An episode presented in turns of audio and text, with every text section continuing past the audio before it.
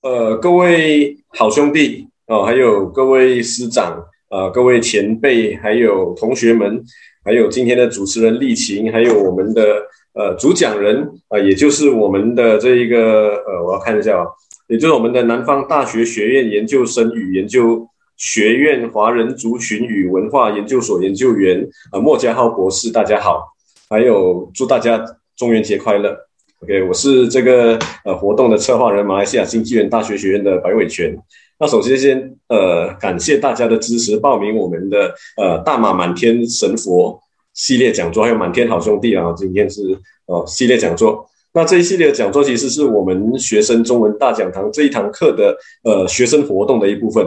哦，那中中文大讲堂这堂课其实是为我们的学生而设，我们的主题的规划，诶，并不是一个以非常高深的学术讲座为我们的定位。我们希望的是用一种深入浅出而且有趣的方式来让我们的年轻一代能够去发现到呃本土议题的呃一些趣味性哦，从中能够去培养他们主动去探究知识的一个动机啊。所以在这个规划之下，我们每一次啊每一年呢都会呃在中文大讲堂规划不同的主题。那我们去年的主题就叫做亚洲人文系列啊，去请来亚洲各地不同国家的呃学者朋友啊来这边分享。那我们今年是用这一个大马满呃大马民间信仰为我们的主题，我们把我们的主题呃定名为叫做呃大马满天神佛系列哦，因为民间信仰本身就是我们华人生活的一部分哦，所以你会看到呃多元啊、活力啦、啊，还有文化包容是我们呃民间信仰最大的特征哦，所以我们。不选什么，我们就选满天神佛啊，这四个字作为我们的活动的主题哦，所以这个大概是我的呃构想哦，所以我们再次感谢我们的赞助单位，好像是呃吉隆坡仙士师爷庙的支持哦，没有他们的支持，我们的啊讲座不会这么样的顺利。还有我们也很感谢我们的呃其他的合作单位，像是有电网络书店，呃，还有我们的这一个蚂蚁学人，蚂蚁学人也就是加号。哦，我们在经营的一个呃网台了啊，这蚂蚁学人啊，然后我们也很很感谢我们的另外一位朋友的来佛寺花读书会，我们也感谢啊冰城城市报对我们的支持，我们也更要感谢这一系列所有的讲者哦，谢谢你们哦，没有你们就没有我们的呃满天神佛系列哦。好，我们今天呃非常的应景，因为今天是农业农历七月十四哦，所以我们今天的主角是大士爷以及他的好兄弟们。哦，所以我这边就话不多说，我就把我今天的这个呃麦克风呃传给我们的主持人丽琴，丽琴同学有请。谢谢白老师，老师，各位同学，各位观众，大家晚上好。非常感谢大家今晚莅临新纪元大学学院中文系课程中文大讲堂所举办的大满满天生活系列的第十二站线上讲座《鬼王下山，变家兰大士爷信仰重谈》，我是今晚的主持人丽琴。这次讲座，我们非常荣幸能邀请到南方大学学院研究生与研究学院华人族群与文化研究所研究员莫家浩老师担任今晚的主讲嘉宾。在此，我再次恭喜莫老师在前几十日正式成为了博士。回到今晚的主题，大士爷也成为普渡爷，很多地方在中原法会祭拜亡灵前会先祭拜大士爷，而中原普渡是边界兰斯湾岛华人的传统祭祀活动。那现在，我将把麦克风。交给亲自前往边加兰进行田野考察的莫家浩老师，让他和我们分享到时候的一些情况，以及大士爷的信仰重谈。但在我把麦克风交给莫老师之前，容我提醒各位，记得把麦克风调至静音。另外，此讲座预计进行两个小时，讲师和我们的分享时间大约为一小时十五分钟，剩下将开放问答环节。如果大家有问题想要发问，欢迎在问答环节打开麦克风进行交流，又或者在留言区发问。我们会优先选择回答开麦者的问题。事不宜迟，我现在就把麦克风交给莫家浩老师。莫老师，请。好，谢谢谢谢丽琴，谢谢白老师啊，也很感谢呃新纪元大学学院中文大讲堂给我这次机会来跟大家做一个呃，我不敢说是一个讲座，大概也其实是一个我自己还找不到答案的一个东西，所以是希望在这边能够听到大家的。呃，反馈哦，给我一些呃线索哈，然后让我能够把这个问题处理得更好。呃，这个有的人就会觉得很奇怪哦，为什么我们这个好像我们很喜欢讲这个中原呐，很喜欢普渡，很喜欢大视野啊，实际上不是我个人的兴趣所在哦，这实际上是我们的集体的，我们华社集体的兴趣所在哦。我们现在是因为疫情期间，所以大家会感觉到我们现在比较少有这些活动啊。但是大家回想一下哦，在疫情开始之前哦，我们真的是呃非常的澎湃了哈，那个呃参与度很高哦，像这样子的一个东西。那哎，等一下哈，这个我的那个哎哎，我我还没有该按错哎啊，所以今天呢，我的这个报告呢，呃，环绕的主题呢是大士爷，没错啊。可是这个大士爷前面呢有一个前缀是边家兰。那给不熟悉这个呃什么叫边加兰的朋友，先一个稍微的一个简单的介绍哈啊，边加兰呢就位于这个马来半岛的东南端，哦，就是柔佛州的东南端。那边加兰呢，它目前算是莫莫老师，你不小心把我们的对话公诸于世了，是吗？你和你和白老师的私密在对哦哦哦，对，已经我们知道了。对对对，哦哦哦哦哦，对，我我 share 超 screen 了吗？对，你 share 到我我你 share 到我们的对话了，我就觉得有一点这个可能真的是今天日子比较特别哈，所以可能操作上会比较呃嗯也好。OK 啊，抱歉啊，这个意外性第一是我们的特点了哈。那今年啊特别嘛，那边加兰呢就是在马来半岛的东南端呐，最近会比较近年来会比较有名，是因为那个地方。现在是这个可能是东南亚最大的一个石化中心基地。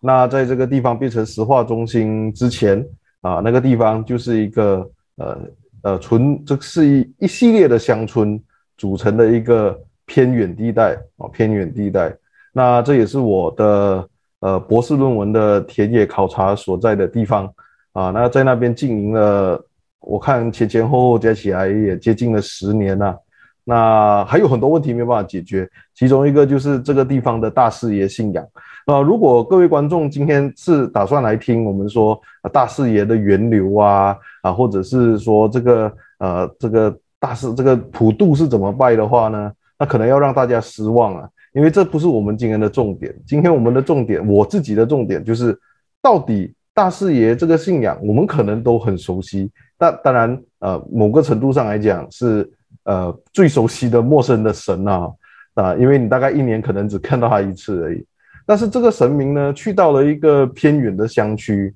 的那个地方的华人社会的时候，他又是以什么方式呈现的呢？他跟我们大多数所认知的情况是一致的吗？还是它会有呃，它会有一些不同的表现啊？所以这个大概是我的一个前情提要哈。所以大家看到海报上面这个做的非常的耸动。非常的有那个气势的这个海报哦，你看到中间这一个就是我在边加兰的时候拍到的大士爷，当然这是一个画像啊，不是大士爷显灵啊啊，所以大家可以简单看一下。那我们一般上对大士爷的认知大概就是青面獠牙哦，看起来非常的凶哦，然后呃上面呢就有一个观音的一个呃像在他的头顶啊，然后手通常会拿着呃一个牌，上面写分衣施食。哦，那大师爷大致上的形象是这样的。如果你有看过的话啊，你有对这种东西、这种形象有印象的话，诶，那大概你会比较容易进入我们今天要谈的这个内容。你的大师爷好像比较可爱，是吧？也像史瑞克这样的感觉。是是是是是是，我们大四爷其实大四爷的都很可爱，大家不要以为大四爷都看起来都很可怕，其实很可爱。等一下我们会给大家看一些图片，大家可能都会忍不住笑出来。哦，因为实在是太亲切。那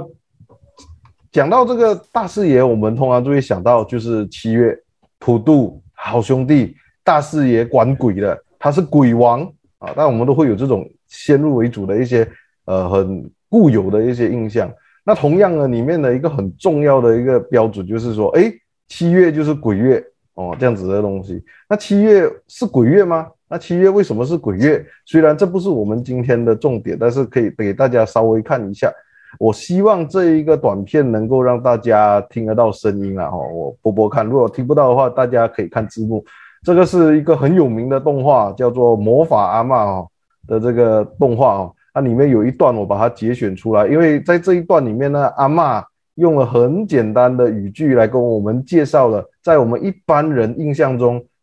到底七月是干嘛的，然后七月的普渡是干嘛的，也就是大四爷。最常需要值班的那个月份跟那个事情到底是怎么回事的？这是一般民间想法，大致都是这样。我们看一下。阿嬷，那出去开鬼门就是给鬼放暑假？差不多啦。要放他们出来做什么？啊，出来逛一逛，玩一玩呐、啊。啊，然后哦，等中元节放水灯，啊，出普渡啊。那什么啊？嗯，就是啊，有一些人呐、啊，或者说哦做坏事啦，或者是哦没有子孙呐，祭拜他们，死了之后啊，就会会变成恶鬼，被惩罚，不准出东西哦，就算出了东西到嘴里呀、啊，就会变成火，把他们烫的哦会呱呱叫哦，就算哦火没有烧完，他们也吞不下去呀、啊，因为他们的喉咙哦只有天孔那么大。所以啊，天上的神啊，才可怜他们呐、啊，在每年七月半的时候啊，吸掉他们嘴巴里的火，放大他们的喉咙啊，让他们哦可以大吃一顿啦、啊。那普渡就是请恶鬼吃饭喽？对啦，每一个都请啊？对呀、啊。为什么？嗯，做坏事啊被惩罚，这是活该呀、啊。可是没有子孙替他们，害他们饿肚子的孤魂野鬼，不是很可怜吗？人呐、啊，不能只想自己好就好，有能力的人呐、啊，要多帮助别人，知道吗？嗯，知道。阿嬷，那你还没说放水灯是什么哎？水灯呐、啊，就是通知啊，远处的孤魂野鬼说可以来出东西了啦。哦，那孤魂野鬼又是什么？哦，你很烦呢。孤魂野鬼啊，就是像你呐。嗯。如果啊，你爸爸妈妈啦跟阿妈都不理你呀、啊，你就是孤魂野鬼啊。哼！哦，生气啦！我不是孤魂野鬼。OK，所以大家这如果在这个月份哈，不管你是七月初一还是七月十四，或者是今晚哦，或者是七月呃农历七月底。啊，在看到有人做，或者你自己在路边有看到有人烧一些衣纸啊，有人在点一些蜡烛啊，啊，实际上你做这些事情，我们说拜祭好兄弟的那个一般人的民间逻辑，到底你在干嘛啊？大概就是刚才的那一个逻辑。那我们只知道哦，那这个东西都可以这样子做嘛？那那七月是不是只有这个事情呢？当然不是。我们知道农历七月哦，在这个。在这个中国，呃，中国人的那个呃节节节日的这个系统里面呢，七月其实不只是那么简单的。我们至少知道，你看七月初七是七夕节，那是情人节哦。然后我们七月十九还有太岁星君诞哦，所以到七月三十是地藏王诞。所以七月你可以说它充满了跟这个阴曹地府跟好兄弟。哦，跟这个亡孤魂亡魂的这个祭奠有关，也对。那同时七月也不是只是那个这个事情而已哈，至少它有个情人节，所以大家嗯知道这个不是那么的单纯哦，我们有很多别的因素在里面。但这个七月依然还是我们一般人里面觉得比会比较阴森的月份。那七月干嘛呢？我们可以看到像一些呃。就这些记载非常多，我们随便找中国的那个这些方志哦，你都可以看到，像清乾隆的乾隆时期的《泉州府志》就讲了这样子的一段哦，所以从这个的描述里面，你会发现哦，其实，在乾隆年间的这个福建泉州那一带的老百姓，他们做的所谓的七月中元的这个普渡啊、祭祀啊，哦。其实跟我们今天做的事情是很相似的啊，可以说是一脉相承的，非常的接近。那问题来了，那大四爷呢？那为什么我们要有大四爷呢？那现在看到这张照片，实际上就是马来西亚非常有名的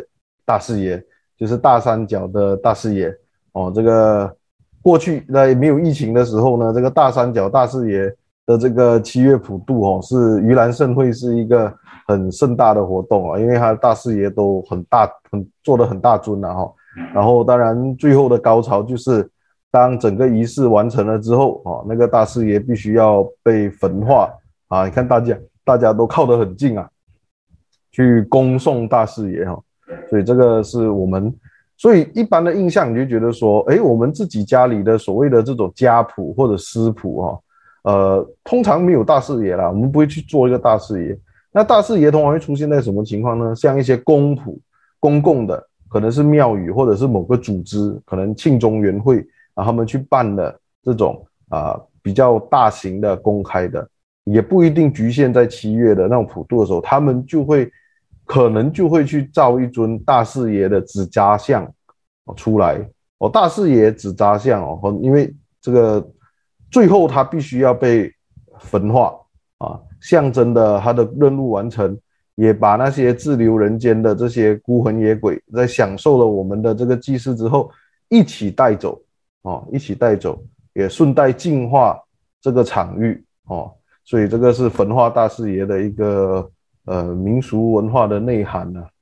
那讲到这边还是没有说到大四爷是什么。其实大四爷是什么这件事情哦，它真的很约定俗成啊。我们大致上大家稍微了解一下这个民俗的话，华人的民俗信仰，关于这个普渡的东西的话，你大概都会有一个印象。但是大四爷是什么？到大四爷的祭祀是怎么回事？啊，这方面的研究，在我目前所掌握到的一些资料也不多，在台湾方面比较多。呃，当然很多情况下，大士爷只是呃观察者在他的观察里面的一个配角，因为他们真正关心的东西不是大士爷这一个神或者这一个信仰，而是大士爷参与其中的那整个仪式，或者是那整个民俗节庆啊的的内容。啊，所以就变成说，大士爷的描述通常在里面并不多，并不多。所以我最后觉得，如果给各位同学哈，就是因为中文大讲堂面对的是同学嘛哈，我们基础班的同学，所以呃，其实最简单的啊，最容易的就是维基百科。维基百科的这一个介绍，我个人觉得还是还是蛮中肯好用的哦。什么叫大视野？那大视野有很多种名称。啊，嗯，可以叫它面燃大士或者焦面大士，哦，这个面燃跟焦面哦，它它有两个解释，一个就是说啊，大四爷的那个面容啊是着火的、烧焦的，啊，另外一种解释就是他不是真的烧焦，而是他指他很狰狞啊，他很恐怖，脸黑黑了，脸黑不止黑，还要扭曲哦，很很恐怖这样子的样子。那还还有别的意思，像别的叫法，像岩口呃鬼王啊，或者鬼王啊，这个就更多的是指他在这个普渡里面哦，他扮演的角色鬼王。呃，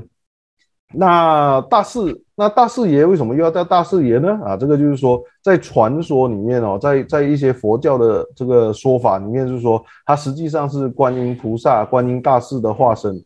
啊，所以这个就变成我们民间简称，他就叫他大士爷。或者大士王，哦，那普渡公呢，也是就是因为他就是在普渡的时候，我们会请来坐镇的那尊神明，所以他就是普渡公。呃，这个大致上是这样，当然还有一些别的说法，像道教有道教的说法，那个我们等一下我们才谈。那基本上大士爷干嘛？就最主要就是像维基百科说的，他主要就是盂兰盆节的时候会出现，啊，会被呃纸扎做出来，或者很少的情况下。他会有一个固定的神的那个塑像哦，被请出来，然后他在处理的工作呢，就是去监督这些恶鬼，监督这些孤魂野鬼哦，在整个普渡的仪式，在整个分衣施食的仪式里面守秩序，所以他算是一个纪律委员会的主席哦，在这个情况里面，他是纪律委员会的主席啊哈，呃，中纪委啊，嗯，这个很复杂，很复杂哈，啊、呃，你可以叫他风纪股啊。哦，反正就是负责管管处理这个次序的问题的。嗯，所以这个是大士爷一个很基本的一个介绍哈，但是并不是只是在他的说法，并不是只有一种哦，呃，像在客家人好像也有说，他实际上还有另外一套讲法。不过这个讲法背后也有说，他是被大士观音大士感化的哦，所以他最后就担当了这个工作，继续去感化那些孤魂野鬼。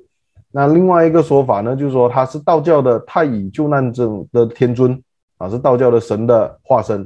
啊，那个逻逻辑大概跟观音大士的化身很接近，只是道教里面当然不说是观音大士的化身，是太乙救苦天尊的化身啊，工作也是一样的。那大士爷也不是只有在盂兰盆节或者我们说七月普渡的时候才会出现，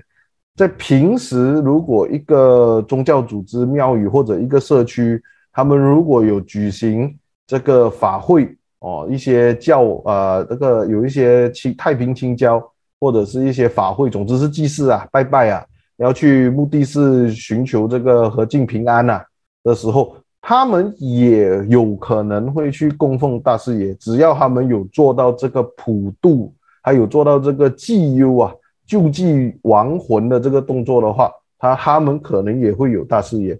比方说，这是我在香港去看他们的那个当地的这种呃教会啊，就是那个太平清教，就是打斋打斋的时候，你会看到这个是这个是呃全真教的道士哦，他们的在在在这个。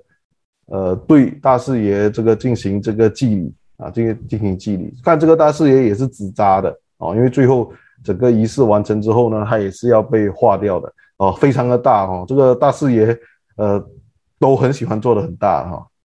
有我们大三角够力没？没有，大三角那个有名真的是有道理，而且大三角通常哦，你看我们大三角那个看起来的会比较呃会比较丰满。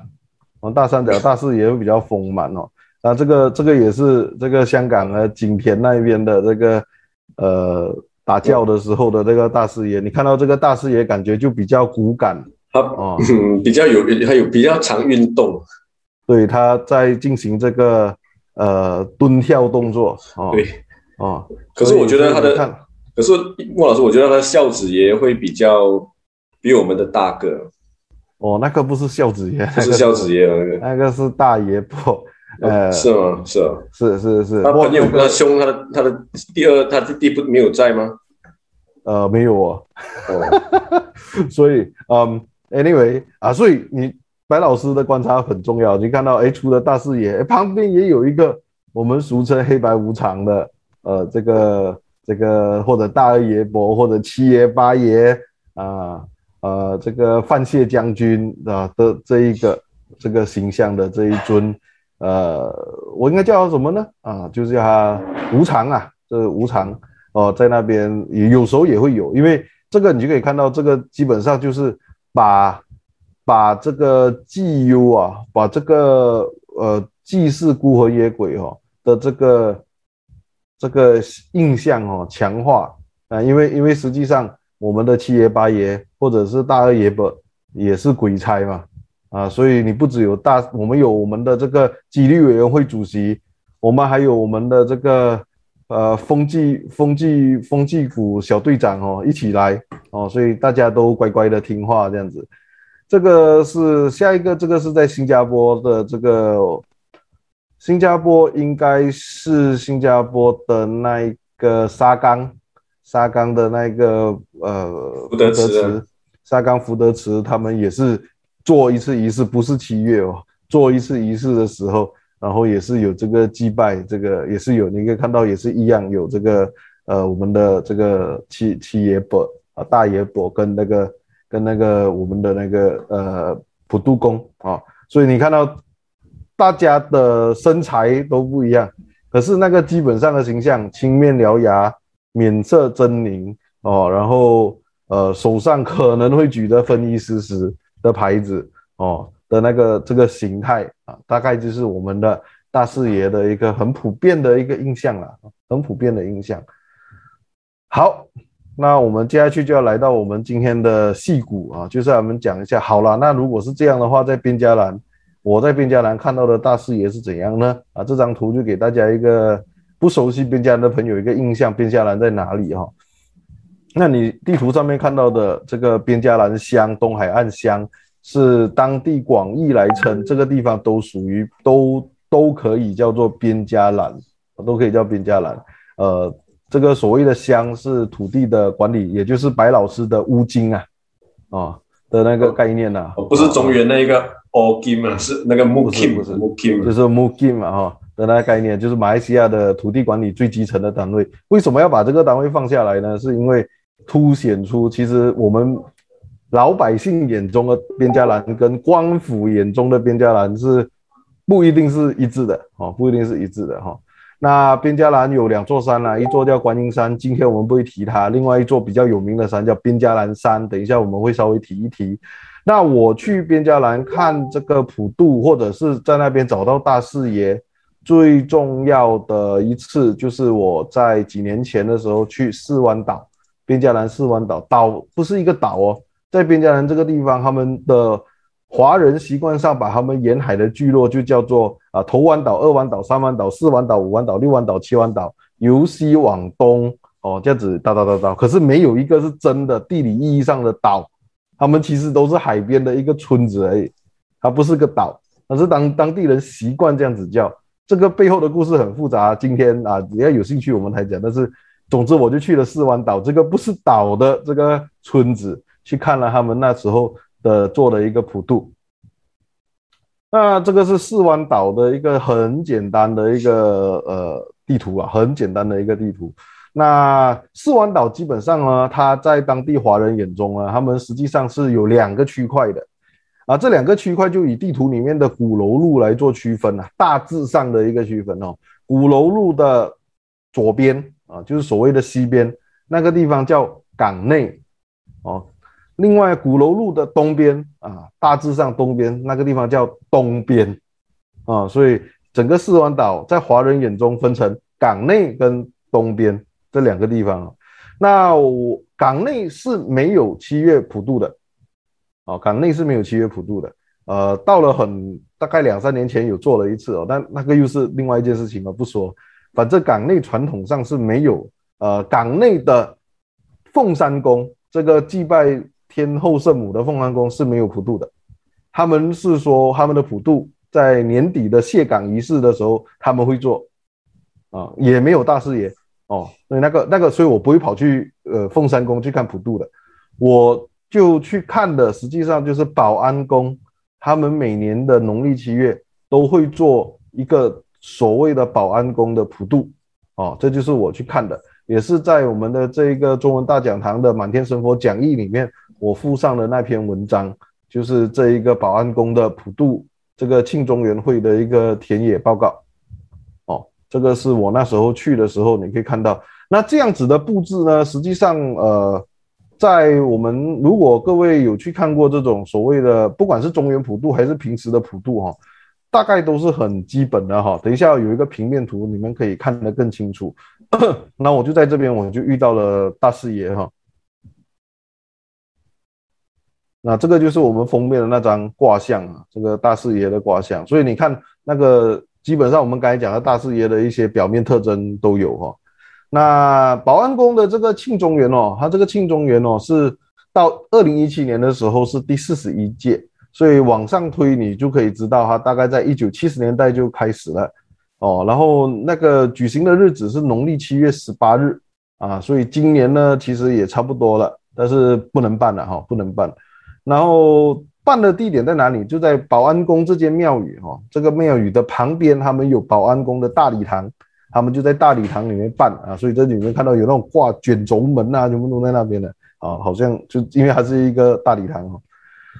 然后在这个普渡里面，它不是只有，它不是只有这个大四爷的这个卦象，这个大四爷的卦象每年就只有在这一天会被拿出来挂在那边，然后这个仪式完成之后，它又会。再度被封印，他真的是封印，他就有一张红纸去跟他封起来，哦，封封住大四爷的脸，哦，然后等到明年的时候，然后就收起来，明年的时候又再度开光，然后又再度普渡，所以大四爷是，当然是你可以看他是我们的很重要的一个这个仪式里面很重要的一个神明哦，而且是只有在这一天才会被请出来的。但同时，莫老师他没有烧啊。他就每年这样循环使用，很环保，但是它跟别人好像不一样。是，所以我们讲去到乡村，礼失就要求诸也。我们就去乡村，你就会看到有一些不一样的东西哈。嗯。然后前面它还有四尊神像，我去看的时候，看到前面有四尊神像。这四尊神像是谁呢？城隍爷、南海观音，还有三位王府、四位王府。但我们今天也不再讲他们说，这四尊神像都是保安宫里面供奉的神明，可以说都是保安宫里面供奉的最主要的神明。OK，所以除了大四爷在这个庆中元会里面他坐镇后方哦，但实际上他在他前面还有这个保安宫自己的神明。OK，这个很重要的一件事情先放着。这个就是整个普渡的那个我绘制的一个平面图，所以像这样子的这个结构，我可以给大家一个概念。你基本上在我们本地，哦，或者说其实你去到这个大中华圈，他们的普渡的这个布置的方式，哦，基本上都可能都是差不多一样的，哦，你都可以看到哈，大概就是大师爷，然后在前面哦，他就会有呃供桌。啊，那个 A B C D 就是我刚才讲的那些神明啊，然后它会有福分，就一个一个桶一个桶，刚才你看到一个红色的桶，里面装的就是那种什么饼干啊、油啊、呃各种米呀、啊、这些东西啊，福分这个东西是可以给呃信众来认捐的，然后大家仪式拜完了之后，这个福分大家就可以拿回家，我们所谓的假亨亨哦，吃星星哦，大家就吃了就很很很兴旺。啊，其实就是一种祝福啦，实际上就是一种祝福的一种动作，然后还有烧猪，然后最前面的话，那这个福分前面还有一个明洗，就放了那种明洗工具啊、拖鞋啊、草席啊的那个一个椅子啊，这个是象征的说，好兄弟来了之后，他们可以在这边先先是先先抹个脸啊，刷个牙啊，啊，收拾好自己之后再来享用今天的贡品哈。所以非常的人性化的哈，哦，可以先洗个澡这样子。那在更前面呢，又是另外一些贡品啊。这个我看一下能给大家啊，就这些。你看更前面是另外的贡品，有这些金银纸啊啊，各种各样的这种呃，我们所谓的冥纸啊，还有纸扎品，各种各样的纸扎品。然后再往前一点呢，你就会看到我说它叫菜饭的东西，这个也是当地人跟我讲的，就是一些斋类的。没有肉的一些斋类的饭哦，就这样子，这个前面放一排这样子。那我有问过说为什么要放在地上？哦，那个就答案就是因因为一直以来都放在地上。那我在别的地方有问过为什么他们的东西有一些要放在地上？哦，因为然后在这个仪式的这些参与者跟我讲的答案就是，哦，又不是有的鬼可能不方便爬上来吃啊，他可能只能在地上啊。哦哦，所以这也是一种讲法。但另外一种讲法就是啊，鬼鬼神是有供桌的，那鬼地位低啊，所以不能够把它摆上桌子啊，啊，这也是一种讲法。所以这个就看你要怎么去看，你是要从哪一个角度去看这件事情了哦。那啊，在前面就是我们刚才的灯笼红彩，然后有还有纸马咯，还有五色纸马，然后香堆，然后接下去他们焚化的那个，他们要去焚化那些祭品，最后拜完之后要焚化祭品，是在海边。就这个保安宫是面向大海的，然后所以很而且跟海边很近，所以他们最后焚化祭品的地方就在海边哦。然后在海边在焚化更前面一点就有三个，我叫它临时香炉了，因为它就是这样子的两个塑料瓶加一个一块砖头，这砖头还是半块砖头哦。这个地方我看到他们有在那边烧香哦，焚化。这个基本上呢，这个是牵扯出我论文里面很重要的另外一个观点，跟今天的报告没有很直接的关系。不过简单跟大家提一下，就是我认为这个是跟他们这一个中原普渡，他们这个庆中元会的起源是有关系的。啊，这个庆中元会的起源跟当地的海难是有关系的。在七十年六，从五十年代一直到七十年代，当地常常发生各式各样的海难，啊，所以这种。海对他们来讲是危险的地方，虽然很多人是渔民啊，所以呃不不不祥之物是来自于海，所以呃在做这个七月普渡的时候，你最后你要供奉的对象是朝向海去供奉的，他可能是从海上来的，就是可能是海上的孤魂呐啊，这个是我提出的一个假设了哈。但我们今天不是要谈这个东西，我们今天讲大师爷嘛。所以回到来这边就是很重要。我们讲呃，人最厉害就是一个板，这个一个但是这件事哦。刚才白老师很敏锐的注意到了这个大师爷是个卷轴，可是有一件事情白老师一定不知道，因为我也是去了问了才知道，就是这个卷轴哦，实际上哦，以前还不是用这个卷轴的。我们说这个庆中原会是一九七十年代就开始了嘛，最早的时候哦，可一直用到九十年代吧的那个卷轴，实际上是福禄寿，不是大视野。哦，哎，所以我们刚才。讲的那整套故事哦，你会发现我刚才跟你讲的那整套故事，突然间就翻盘了。老杰真的要这样吗？对，所以我感谢大家今天的参与，我们明年再见。没有，这个就是这个就是田野的有趣的地方哦。你常常会有些东西，你先入为主的觉得说，哦哦是这样，哦是，所以他们是七月普渡，所以我们拜大视野。可是如果你在你愿意在。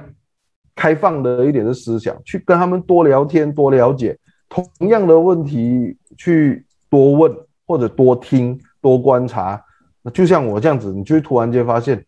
大视野在这个普渡里面不是一个一开始就有的传统，它是后来才出现的。一开始是福禄寿三星，后来是用旧的，然后有人讲啊、哦，我们不如换一个新的。啊，换一个新的时候，那那时候的人就说。我我们应那我就换成大视野喽啊，所以大视野不是由一至终的哦，所以大四爷跟当地的普渡的关系可能不是，他不是没有关系，可是他不是一个从七十年代就一直到今天的关系，而且前面的那四尊神明可能才是这个保安宫庆中元哦很重要的元素哦，就是保安宫在这个庆中元的这个仪式里面哦，它发挥了怎样的一个作用？哦啊，我们虽然有大四爷在后面，可是整个普渡的仪式里面，所有重要的步骤都是由保安宫这四尊神明的符咒，还有他们的主神四位王府进行的。大四爷其实真的什么都没有做，而可仪式里面他就是坐住在后面的，他什么东西都没有做啊。所以这个是，但这个不是我们今天要谈的。我们这第一件事情就是说。我去看了一个四湾的中元会，我最后发现大四爷在这个中元会里面，好像以前不是他，而且现在也没有特别重要。OK，那我就再开始找，那那边迦兰还有哪里会有这个这个会有大四爷呢？去普渡呢？诶，第二个找到的地方就是这一间庙，这是港内，就是也是四湾岛啊，港内。的后山的一座庙啊，这是一间私人庙宇，它名字叫青山庙啊，挂了一个牌匾，你可以看到叫感天大地。我我第一次去青山庙的时候，就是大概差不多到要要到晚上的时候了，所以那个气氛真的很有哈。我特别选这张照片给大家看，那个感感天大地，它里面供奉的神明呢，当地人叫青山伯公哦，感天大地是外面的人加给他的名字。哦，实际上他他当地人到今天都还叫自己青山大伯公的，那里面没有大视野哦，可是他们的仪式里面有大视野。啊。二零一九年的时候，我就去看了这个青山庙的普渡，哦，这一些事情我就看到了，而且看到了，我还看到刚才我们讲的大四爷的另外一个像，就是太乙救苦天尊，然后再往下看，你会看到，诶，他还真的有立一个，就像我刚才给大家看的那种香港的那个打醮的那个场景哦，诶，他有一个特别有一个给大师爷，但是我们这边小地方嘛，那有去立一个这样大个的大师爷，所以就是一个很简单的一个神位，就立了这个啊，上面写什么呢？那面燃鬼王，大家应该都很熟悉啦，就是我们大师爷的其中一个别名。然后这个字很难读啊，我们就要考一下我们的那个新纪元呢，中文系的学生会不会念？我们有没有来同学来看一下怎么念？一个白一个纸是吧？白纸啊，哦白纸。同学有人会念吗？我们呃加分好吗？这个学期的成绩加分。哦呃没有啊没有。OK。这个字呢，我也是不会念啦，我特地要去查的。这个字呢，这个鬼没有了脚，这个字叫什么？这个字叫福，很像佛啊，读起来很像佛，它是福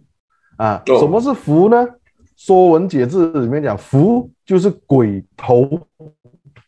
而且还跟你讲象形，就是讲，你看那个鬼哦，没有了脚，没有了身体，剩下那个就是鬼的头哦，啊，所以福就是鬼头，所以这个这个这个神位上面写的面燃鬼王，福子大帝麾下啊，就是在这个情况下，这个我们的大师爷叫做面燃鬼王，福子大帝啊。所以福子指的是什么呢？福子基本上指的就是孤魂野鬼啊，在这个情况下指的就是孤魂野鬼。OK，那在这个这个神位的对面呢，就是我们也是常常在普渡仪式会看到的另外一个位置，这个位置叫寒灵所或者寒灵院啊，都可以哦。这个寒灵所、寒灵院是什么呢？就是鬼，就是你看看的鬼，孤魂野鬼要来的时候，他们就会。在这个地方梳洗呀、啊，这个是他们的，你当它是他们的 hotel 了，他们就在这个地方 hotel 哦。然后呃，鬼王就在他这个 hotel 的对面，就是这个 hotel 对面就是警察局，然后警察局就一直看住你这样啊，你们不可以乱跑啊，你要被隔离啦，有饭吃啊，但是你不可以乱跑、大概是这样的一个功能呢啊呃，看到这边。那我还有一个很好玩的东西，就是那符纸。我每次想到符纸，我第一个想的那个印象都是这这这这种画面啊，这种画面啊，啊，那个卖猪仔很多头的那个画面啊，啊，这个活人的头啊，当然是。可是看到这个场景的时候，你立刻就有一个想法，就是，诶，其实这个仪，这个这个布置，这个仪式里面用的东西，好像有浓浓的道教的氛围啊，是没有错哦。所以同样的，我们这边又是一个板字。青山庙普渡，青山庙普渡其实也有三十年的历史，三到四十年的历史哈。可是当我去到那边看普渡的时候，呃，那个普渡的仪式呢，呃，改由，其实也不是改由啦，本来过去都是委托青山呃委托凤山宫的机务的乩童去处理了。可是到二零一九年的时候，因为乩童退休了，乩童退休了呢，那退休的乩童呢，本身呢，我的朋友呢，他也是一个学道之人，所以呢，二零一九年这个青山庙就找啊，既然你退休了，我还是要做，那不如就请你来做。然后我的朋友就说，好吧，那我就用道教的方式来做吧，啊，因为我现在已经不是妈祖的乩身了嘛，我就用道教方式来做。所以二零一九年我去看了，我找到的大师爷其实也是一个。对青山庙来讲，全新的一个东西，全新的一个东西，又是一个新的东西啊！不是，不是，不是一个，就是读历史你要想，我希望可以找到一个一百年前的东西，可是实际上没有，这个这个是一个全新的东西，但它还是一个边家栏的一个大师爷啊啊！虽然它出现了，可能就短短的这几年而已，它是边家栏会出现的大师爷。那到这边就完了吗？没有，在边家南呢，还有一个庙。这个在三湾哦，我们刚才讲边家南从西往东就是头二三湾这样子玩，这个是四湾的西边三湾。三湾呢，三湾岛有一间庙啊，这个庙呢，呃，很特别，因为这个庙呢，你可以看到这个它的牌匾虽然遮了一半哦，大概可以看到是，我读给大家就是义英堂，这间庙叫义英堂，可是这个义英堂里面呢，它实际上是三间庙哦，有两间庙是。更早以前的庙，到后来呢，因为已经没有人去祭拜了，所以最后义英堂这个比较新的一间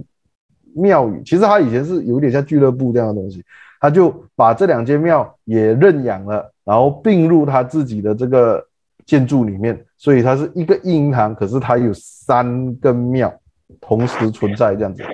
那在这个三湾的义英堂里面呢，那个其中一个被并入的庙叫福安宫。所以你今天看，当当然现在已经因为这个石化的这个征地，这些义英堂都已经不存在了，对吧？全部都拆掉了啊！他们将会在六湾啊重建啊这样子。所以在这拆之前，我去看的哦，这个福安宫里面的那一间讲更早以前被的庙，到后来被迁进来的福安宫。诶，福安宫，你看到里面福安宫这个这间庙，他的主神是大四老爷哦。那我们今天要讲大四爷嘛，大大四老爷，大四爷。那我们再看一下这个大四老爷长什么样？喂，这个大四老爷就跟我们前面一直在跟大家铺陈的大四爷的形象，是不是几乎就是八十七分像啊？非常的接近啊！哦，可以讲差不多要讲是一模一样啊！哦，那个大四爷下面还踩了两个小鬼啊，真的是非常的呃形象哈。这个 3D 的，这个 3D 版的，3D 的，而且哦，这个也是没有化掉的，这个是坐定定放在那边享受香火的大师爷哦。不常见啊，这样的不常见，所以我看到福安宫有大四老爷，哇，开心。然后右边那个什么，就是福安宫大四老爷的符咒，那我就想请问大家，看到这张符咒，你会想到什么呢？我我我我想到钟馗耶，你想要钟馗为什么？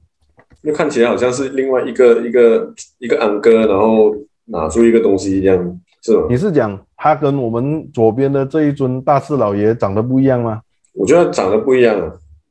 你太大胆了，白老师，你真的是非常正确，没有错。福安宫大四老爷的福，他的那个画像啊，这个刻像哦，跟福安宫里面供奉的大师老爷，怎么就长得不一样呢？呃，这是这个很大的谜题哦。但这个谜题呢，要怎么解答？很简单，你要把你的目光哦往这个大师老爷的旁边再看一下，你会看到另外一尊神哦。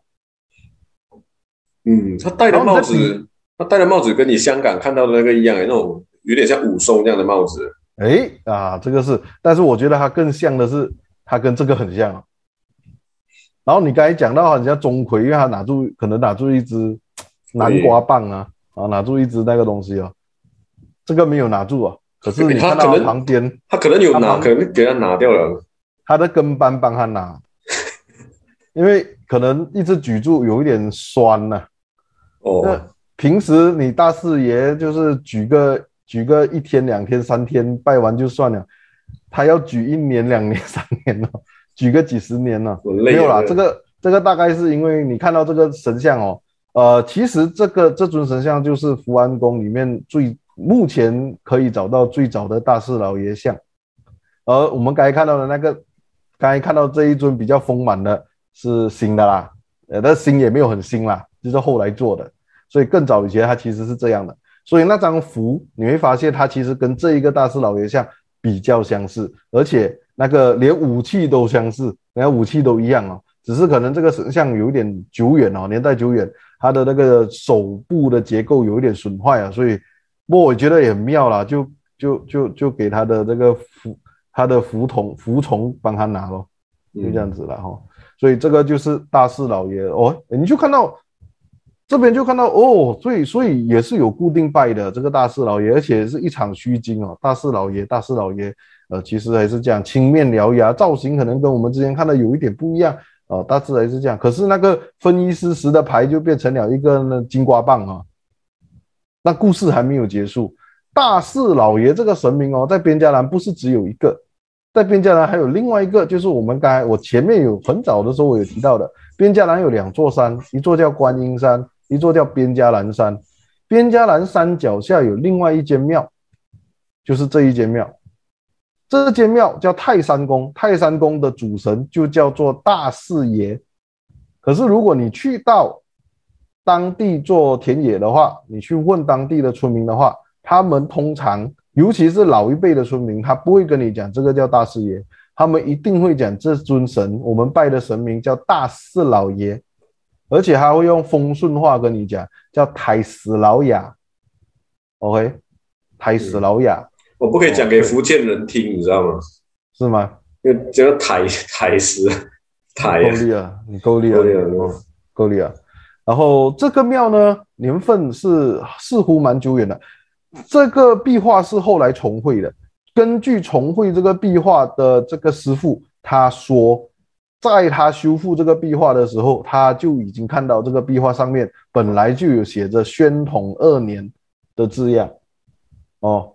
因为没有办法去查证，我们就只能姑且听之。如果他的说法是真的话，那这间庙宇。是有一九一零年就至少已经存在的哦，所以也算是边家兰一间比较老的庙宇哦。那关于这个泰山宫还有哪一些？这个泰山宫实际上哦，呃的庙的这个记录哦是比较多的啊、呃，因为呃一方面是因为它实际上就是边家兰山脚下的神庙，虽然是山脚下神庙，可是边家兰山的那个位置就是我我们的这个呃很有名的一个日本的一个塑胶公司啊、在战前有名的塑胶公司三五公司的橡胶园所在地。然后三五公司的橡胶种植呢，实际上，呃，它的橡胶种植的亩数非常高哦，是接近，呃，是七六六七千亩的，在当地也是日本人在当地种植塑胶最早成功的，成为样板的一个塑胶园。那这个塑胶园也带动了旁边的边加兰镇的发展啊，边加兰村的发展。那边加兰村的发展呢，而边加兰村的人呢，就把泰山宫。这间神庙呢，视为他们很重要的一个信仰依托所在，所以我们可以在很多跟这个风顺籍贯有关的人，或者曾经到过那边的人啊，或者一些田野调查的一些记录里面哦，你都可以看到他们对泰山宫的描述是怎样的。我就节选一些，比方说新加坡作家刘军哦，也是我的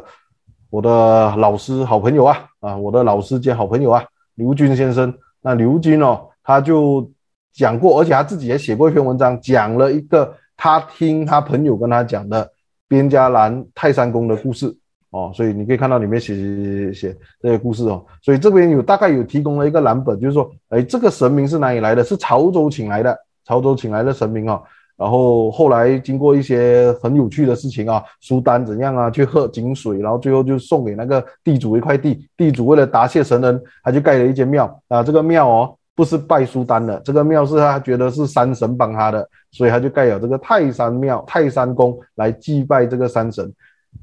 这边再跟大家提一下，就是边家兰山在当地人啊，在尤其是客家人哦，他们是叫这座山叫大山母，用。风顺话读出来就叫做泰山骂，所以泰山骂跟泰山宫，哦，大家可以做一个连接。第二，我们可以看到在潮人的这个我们的这个华人族群与文化研究所，哦，二零零三年的时候，在郑良树老师、安焕然老师的主持之下，他们做的这个潮人的这个调查里面，已经在那边发现了，而发现了在那个地方呢，他们有讲到一个东西叫蓝玉港。然后蓝玉港似乎跟泰山庙没有什么关系，可是你会看到，呃，也是丰顺的老前辈已故朱水林先生，朱水林先生呢，他也曾经写过泰蓝玉港，而且里面就有跟你提到，当地哦，我们有一个神庙叫做泰山庙，它是老当地的老乡哦，一个叫泰山庙，一百年的历史，我们就叫它客家神了啊，我们那个叫客家神的，大家你看大家都会去拜的，这个东西在我几年前做田野的时候，我还有看到最后的一幕。就是他们还是有他讲的这些事情，我有亲眼注意观察到，这个大概是泰山宫之后就再也没有发生了，因为真的不容易。现在很多村民都被迫搬到别的地方去，就比较难做了。这种大规模的现场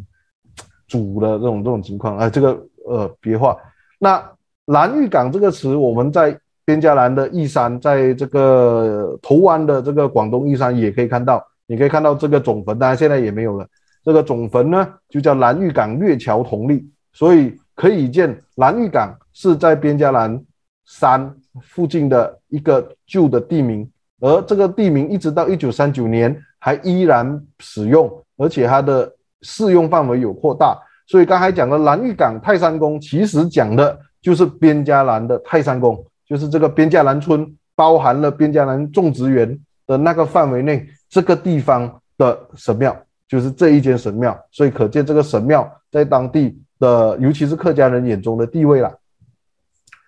这是也是我田野的时候去找到的一张老照片啊，当地人给我拍的一张老照片哦。那照片里面的小孩子现在都都比我大，都比我大了哈。那这张老照片你还可以看到啊，当然还是泰山宫，然后那个壁画还在，很可惜看不到，真的没办法看到那个字，然后。你会看到里面有两行很有趣的东西。第一个东西叫“河港平安”，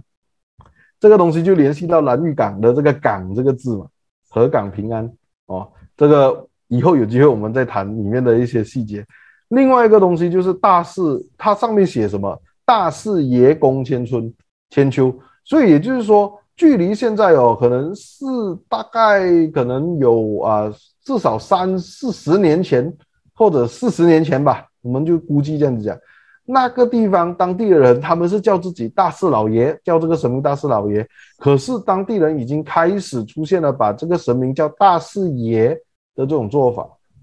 那大四爷、大四老爷，他们是不是就是我们认知里面的那一个普渡公啊，或者是焦面大士啊？会不会是呢？所以我们接下去就要揭开泰山宫大四老爷的真面目。三二一。哎，过龙，各位，这个就是我们的泰山宫里面的太师老爷哦。所以这样子一看，我相信大家心里都有数了。这个太师老爷其实比较像我们刚才看的三湾的那一尊大四老爷，比比较不像我们在四湾看到的大四爷画像啊挂像，或者是青山庙里面的那一个呃那个福子。大地的那个画像，显然它跟三湾的比较接近，或者我们讲的更直白一点，显然这个大四老爷虽然有时候我们叫他大四爷，可是他其实跟我们印象里面的那一个管普渡的大四爷长得很不一样。你看他手上拿的，现在连金瓜棒都不拿，他直接拿狼牙棒。OK，然后你再看他里面的这个呃符印，他用了这个印符的这个模。这个模不是最老的模啊，最老的模我找不到，我没有看到。次老的模啊，次老的模，呃，你可以也看到，也也是跟他长得很像的，所以所以他又换嘎仓，他又换嘎仓了的，为什么？我不知道，不过这个反正就不是拿分一丝丝咯，那他拿的是武器哦，哦，他哪不是拿边，就是拿狼牙棒哦，他他拿武器哦，他不是拿一个牌哦。所以那个就不一样哦。他所以是你们这边家人的那种好兄弟比较猛，你拿一个牌哦，他不理的，你要你要给他看到有有一点东西啊。我的感受是这样。所以第一个想法就是，哎，会不会是边家人的好好兄弟比较猛啊？拿牌还不听啊？你要拿武器的。另外一种另外一种想法就是，会不会实际上哦，这个大四老爷哦，其实他除了名字哦有大四爷这三个字以外哦。他跟我们今天要讲的大家认知里面的大四爷是不同的东西，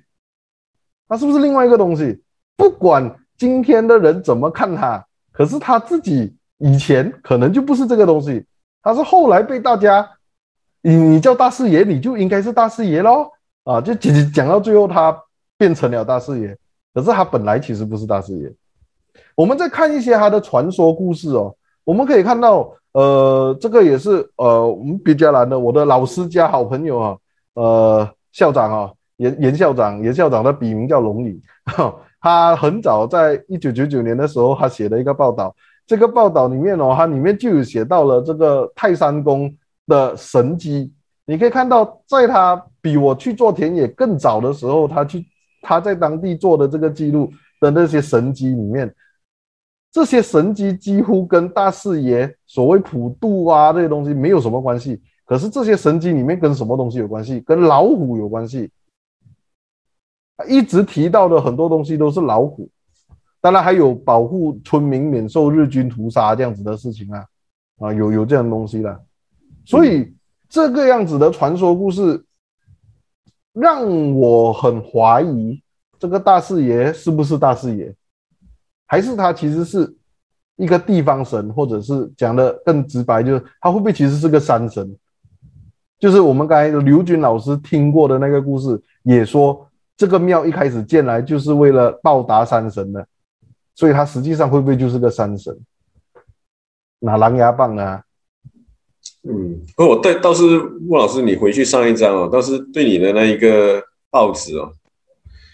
嗯，我我们看到了一个关键字，我们新纪元的学生会对于“卡将”这个字会比较敏感，你可以解释一下吗？嗯，这个东西我当然就不会了，就要请新纪元的老师来解释一下。对，这关我们关我们家印什么事？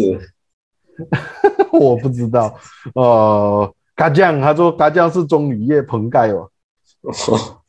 好，谢谢。希望大家可以朝这方面继续努力了哈、哦。啊，加油！我们明年可以看到白老师和新纪元的学生可以出一个专题报告，从边家兰发现佳影，对，很棒，很棒。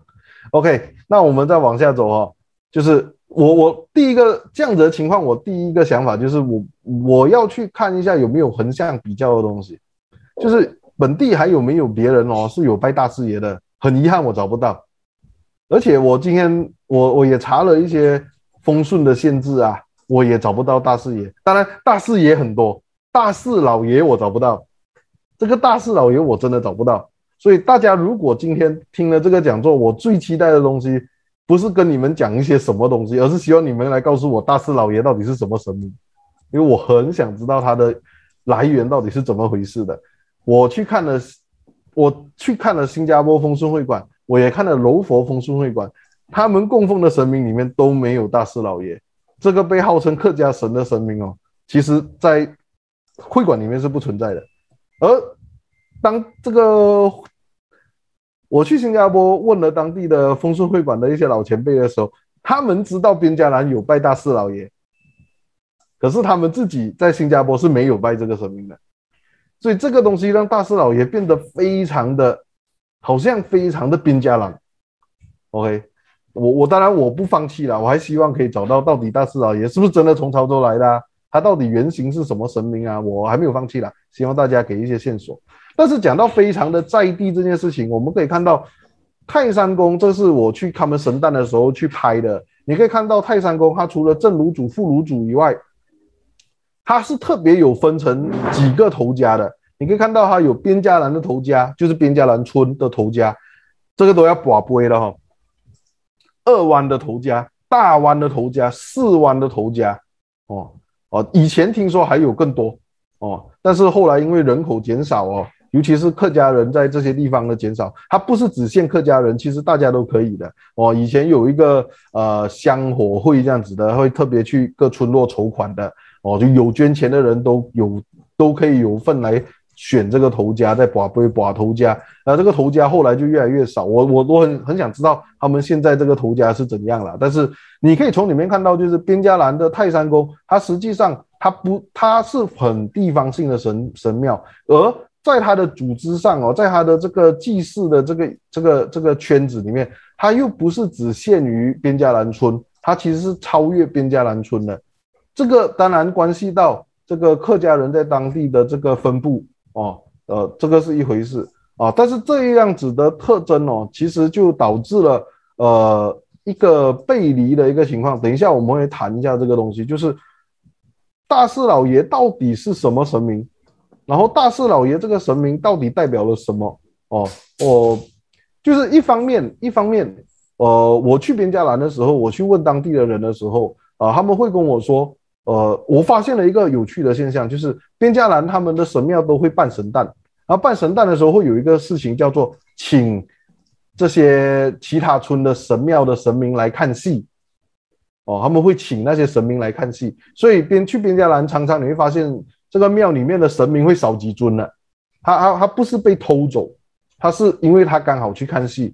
尤其是大湾大伯公庙，大湾的这个大伯公庙哦，他只有一尊神，就是大伯公，所以你常常不小心去那边，你发现大伯公不在家，神庙空了，因为大伯公在看戏哦，所以这样子的情况，可是这个情况哦，去看戏的情况哦，在泰山宫是没有发生的。泰山宫的神诞是没有请其他村落的神明来看戏的，其他村落的神庙也不会请泰山宫的神明去看戏。那为什么呢？那我在田野的时候就问这个问题，问村民为什么呢？两个答案，一个答案呢是泰山宫的村民，这个边家兰村的拜泰山宫的村民跟我讲的，因为我们的神哦是这个地方最大的神。所以我们不需要请他们来的，OK，这是第一个讲法。然后我就另外一个讲法是我问其他神庙的那些信徒，我就问他为什么你们没有请泰山公？他们给我的答案是，因为因为大四爷是阴神，所以我们的神是正神阳神，所以我们没有请这个阴神来的，所以阴神办活动我们也没有去的，所以。泰山宫虽然我刚才讲大四老爷到底是不是大四爷这个问题，我是有问题，我是有疑问。可是对于村民哦，实际上慢慢的他们也接受大四老爷其实是大四爷，就是阴神。那里面的另外一个层面就是说，他为什么会有这样子的？这只是一个说法嘛，但是为什么他会有这样子的区别呢？啊，这个里面可能涉及到更广的东西，是客家神这件事情，就是大士爷。更早的一个身份是客家人普遍供奉的神明，而边家兰其他村落的神庙基本上都是福建人的神庙或者潮州人的神庙，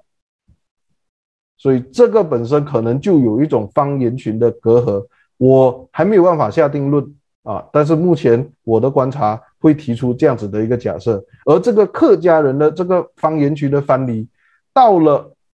近几十年来，可能近二三十年来，他被套以了另外一套说法，就是他是阴神，因为他的名字叫大士爷。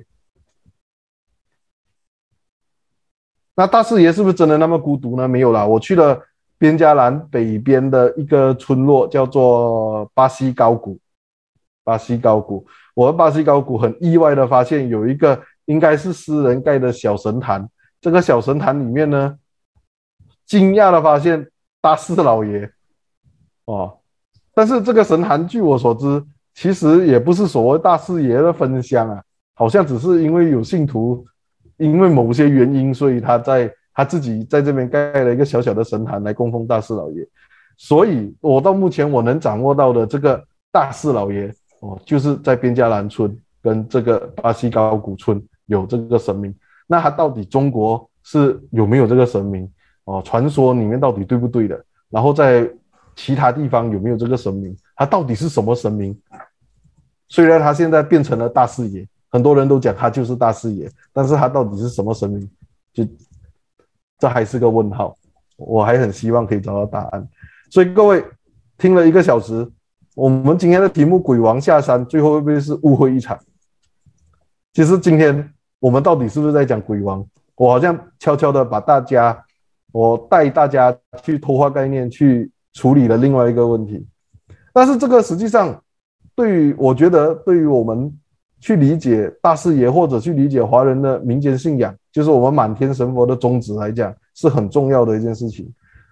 在我的观察里面，我看到大士爷在边家兰还有两种源流，第一个就是泰山宫的具备了山神或者客家神特质的，而且似乎是高度的地方化的。大四老爷，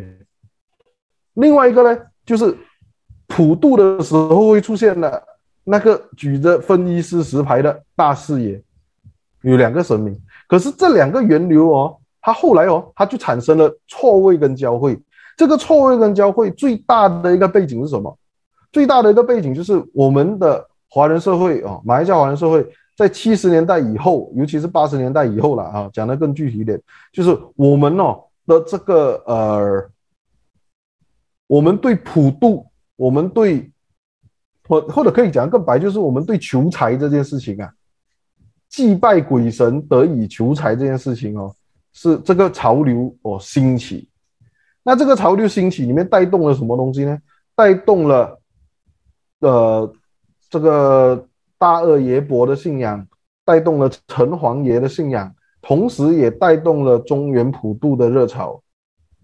带动了中原普渡的话，也带动了大四爷的这个形象的普及，这个需求的普及。我们可以看到，在一九七十年代的时候，边家兰四湾的这个东边的这个普渡，他们用的这个所谓的卦象都不是大士爷，所以普渡不一定需要大士爷。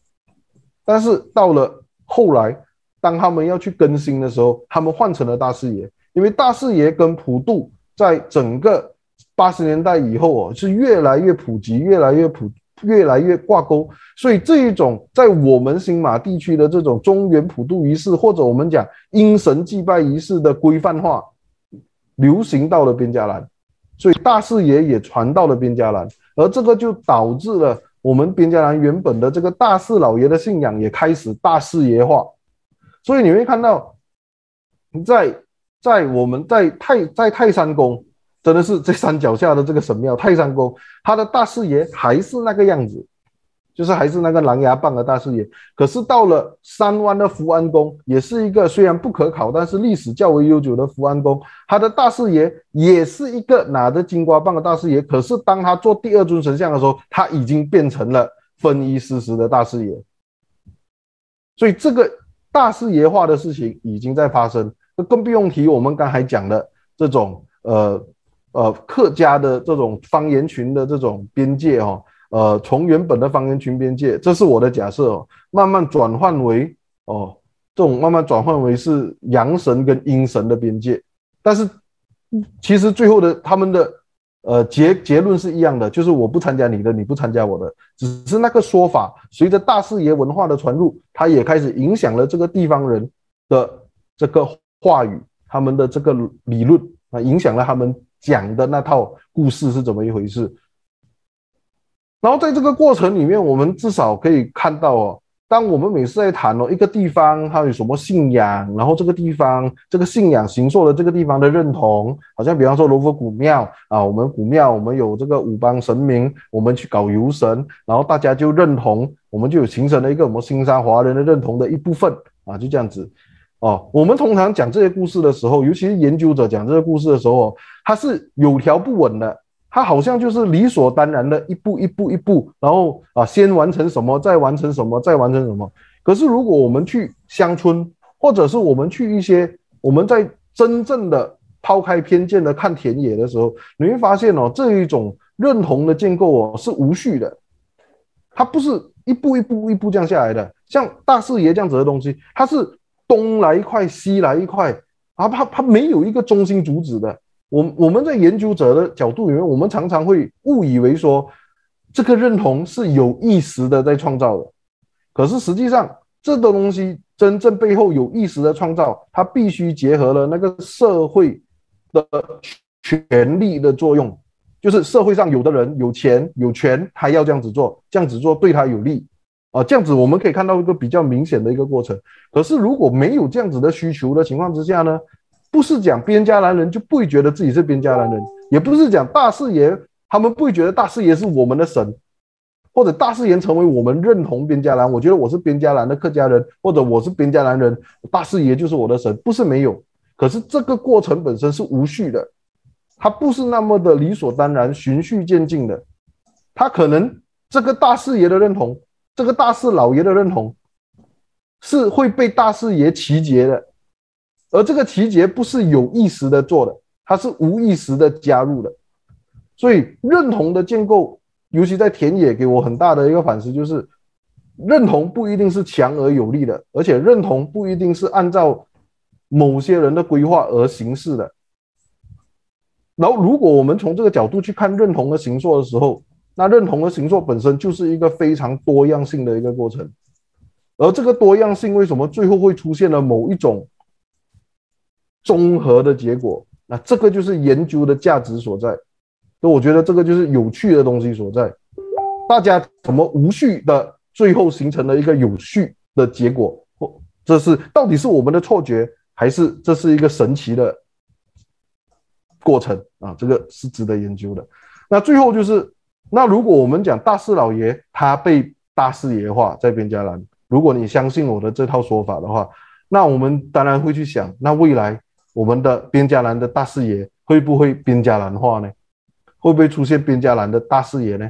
啊，这个复杂了，这个当然里面就跟我们刚才讲的这个认同的无序建构的这个过程里面，它就必须结合很多东西去考量政治的、经济的、社会关系的呃种种因素去考量。但是这种事情不是没有发生哦，我可以看到一些例子，比方说，这是我家附近的一间庙，这间庙叫中原大帝宫。当然，大家一看到中原大帝，当然怎样想都会想到，是的，没有错，它里面拜的就是大士爷。所以，我们讲大士爷虽然很少被做成神像，但是在我家大概开车。五分钟的地方，我就有一间真的有的。那为什么我今天不讲它？因为 MCO，我我我我根本没有机会进去里面做考察，也没有机会去参与他们的仪式，所以没有做就不能讲。那这个就是一个很有趣的例子啊。这个东西，这个中原大地宫的缘起是什么？这个东原大地宫呢，是十几二十年前我住的这个住宅区柔佛在野，他们的商家搞了一个叫做庆中园，就柔佛在野联合居民联合庆中园会，他搞了这个庆中园会，然后慢慢搞搞搞搞搞，就找到了一块地，找到的地方就开始盖庙啊，盖庙就把大四爷放在里面哦，所以你看到那个庙实际上是个篮球场。那篮球场，你看到这个篮球场的照片，竟然就是他们做普渡的照片。你很少看到哦，你去 Google 面找一个篮球场，那个篮球场在打斋哦。我觉得 NBA 很需要啊，我觉得 NBA 很需要去打斋一下。NBA 开场就应该要打个斋啊，我觉得。对，我觉得这个很棒。哦，然后他们在两三年前，他们开始游神哦，所以这个其实就是大士爷的地方化咯。我们大士爷虽然是一个流行的，我们讲可能是八十年代更早以前就有大四爷的概念，然后它作为一种流行的信仰的元素，它在近三十年来越来越火红哦。然后它不代表它这样子的一个普及的一个信仰，它不可以地方化。所以你会看到，我觉得柔佛在野的这个庆中元会的这个中原大地庙，它其实就在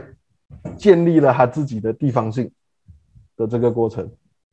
所以最后最后，嗯，照惯例嘛，我们要讲一些抒情的东西嘛，就是边加兰，我跟了很久啊，然后我一直都觉得我到现在还没有真正了解边加兰呢，虽然论文写出来了哈，但是呃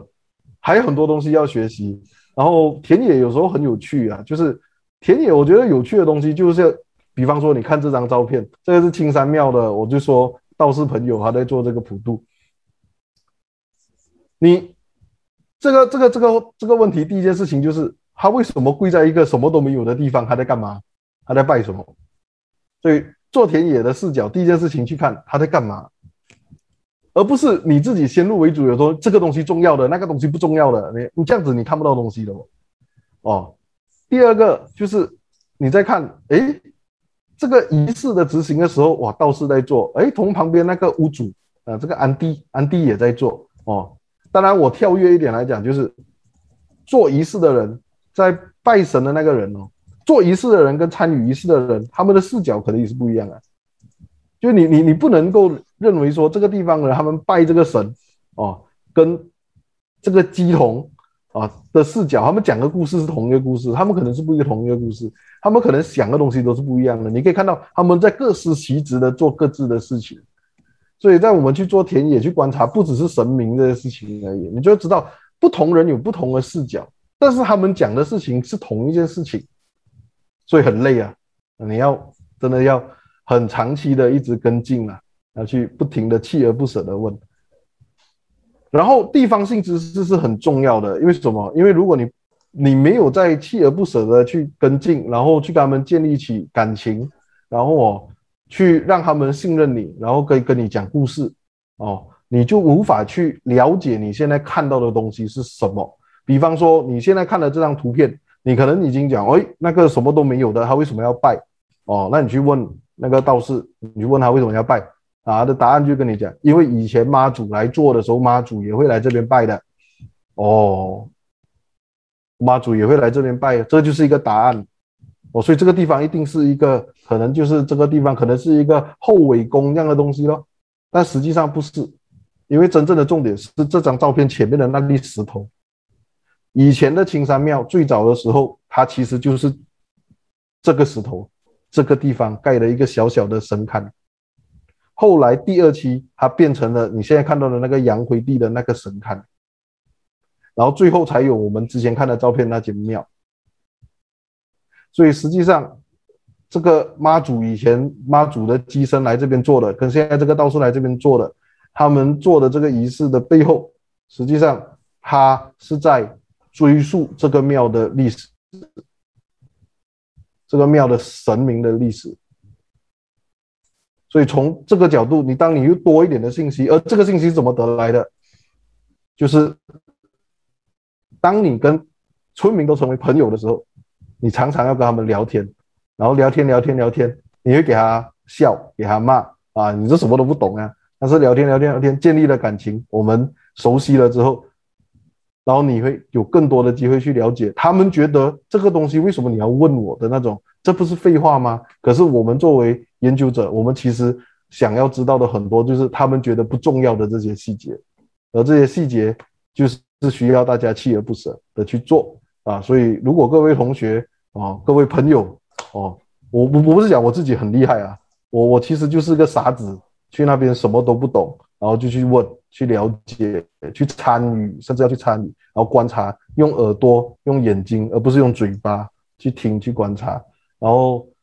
慢慢的，你会得到，当你得到了一些额外的信息之后，你会得到更多的问题，你会会有更多的迷惑，越来越搞不懂。但是我觉得乐趣就在这边了。所以今天鬼王下乡，误会一场。但是我希望这个误会可以给大家带来一些，嗯、不恐怖的。的一些薪资体验，然后也非常希望大家可以提供我到底谁是大师老爷这个问题，我就是在田野里面不停的被这些问题给淹没，所以最后祝大家平安。我的报告就到这里，谢谢。谢谢我们的莫老师精彩的分享。其实这个讲座跟我想象有点不一样，因为我原本是觉得很符合今天这个日子的一个讲座，但我们从里面就可以发觉到呢，莫老师的分享中。我们可以知道，在大士爷在边界栏是有很有几种不同的形象。过后也发觉到一些习俗和我们所想的是不一样的。至于大士老爷这个神明的有关的一些问题，我们还是麻烦莫老师做了一些报告之后呢，再来开一个讲座，让我们知道知道一下。过后相信大家现在都有些疑问想问问莫老师，接下来就轮到问答环节了，欢迎大家提问哦。为了提倡和讲师也有更好的互动。我们将优先选择回答开麦者的问题，然后才回答留言区的答案。所以有人要开麦问问莫老师问题吗？好，白老师请。这我我我要开麦问诶，这这个我们首先先谢谢呃南方大学学院的呃那个研研究员讲错哦。呃，研究院与研究与研究生院华人族群研究所研究员。啊，莫杰浩老师的分享没有，我刚刚听你讲的那一个，呃，大四老爷后来变成所谓的大四爷，哦，误会误会一场。我我觉得前面你讲的那一个卷轴哦，呃，史瑞克的那个那个东西，后来大家把它当成是，呃，变成大士爷，那个我我我觉得我是认同的。但是有一个前面的东西，我比较还是没有办法被说服的，就是，呃，如果那个东西是一个在地化的。大四老爷或大四爷爷，那呃，他可能不是我们现在一般上所谓的大士爷，可能他是一个只有边家的人他所拜的山神。那我想要问的问题就是，为什么他当初的名字会用大四爷这个这个名字？而且我看到你讲的那个老照片，老照片其实它里面也是也代表说，其实。我们讲的，你刚刚讲到的七十年代，大家开始被所谓的大师爷的潮流影响，但是你会发现到，在可能更早以前，他其实已经有这个名字了。为什么他当初会用这个名字？这个名字是不是真的是大师爷？说不定所谓的大师爷，七十年代是所有地方都在，都都是一个新重新换了一个新的概念，是不是有可能是以前其实也是有一个这样的大士爷？因为除了边疆，我们看到有像的话，如果你去槟城的那个新街头万山，它里面其实也是有拜呃大大师爷的像的，有有一些地方也是有大师爷的像的，是不是？呃，槟城那一个应该也也估计是跟中元节了。后来至少我们现在去看它是跟中元节有关的，所以边疆的那个为什么一开始的时候他会用大师爷这个名字？而大师爷这个名字你怎么去证明他不是？呃，肯定他他不是那个所谓的。一般概念下的大师爷，如果不是他，为什么他会用大师爷这个名字？是是，谢谢白老师的问题啊。白老师已经讲到好像在饶舌这样啊。对，很多大师爷、大师爷爷这样。对对对对对，呃，我对这个大四老爷，其实我真的是很不懂，所以我真的很希望有多一点的信息啦。哦，我黔驴技穷。那我对他，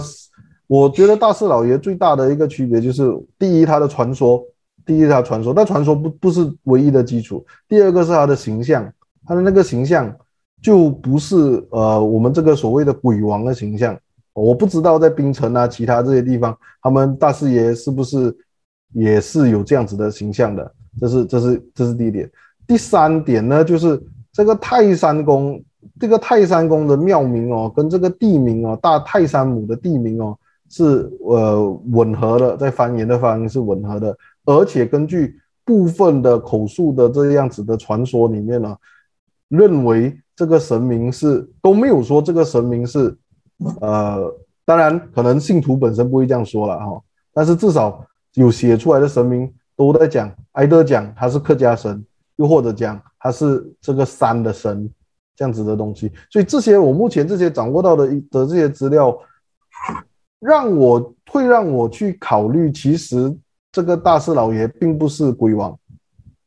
但是但是但是就讲，但是后来就是在往后的发展了之后，他连连拜他的人都觉得他是鬼王。连拜他的人都觉得自己是鬼王，这样子，只是不好不好意思讲出来而已啊。对，如果你这样讲的话，是不是呃所谓的大四爷或者哎大四爷爷、大四老爷哦，是在边家边家兰的这些客家人所发明的一个神？因为我们在其他地方客家地区也没有看过这个大士爷。这个就是有可能的，这个是有可能的，但是我还没有放弃这个探索的这个这个这个可能性啊，就是原乡是不是真的有这样子的神明？我还没有放弃啦，我我还不敢讲，他真的是所谓的在地的创造的，像像肖开复老师的那个洪仙宫这样子，我不敢，没有没有办法讲这个这个这个结论出来，啊，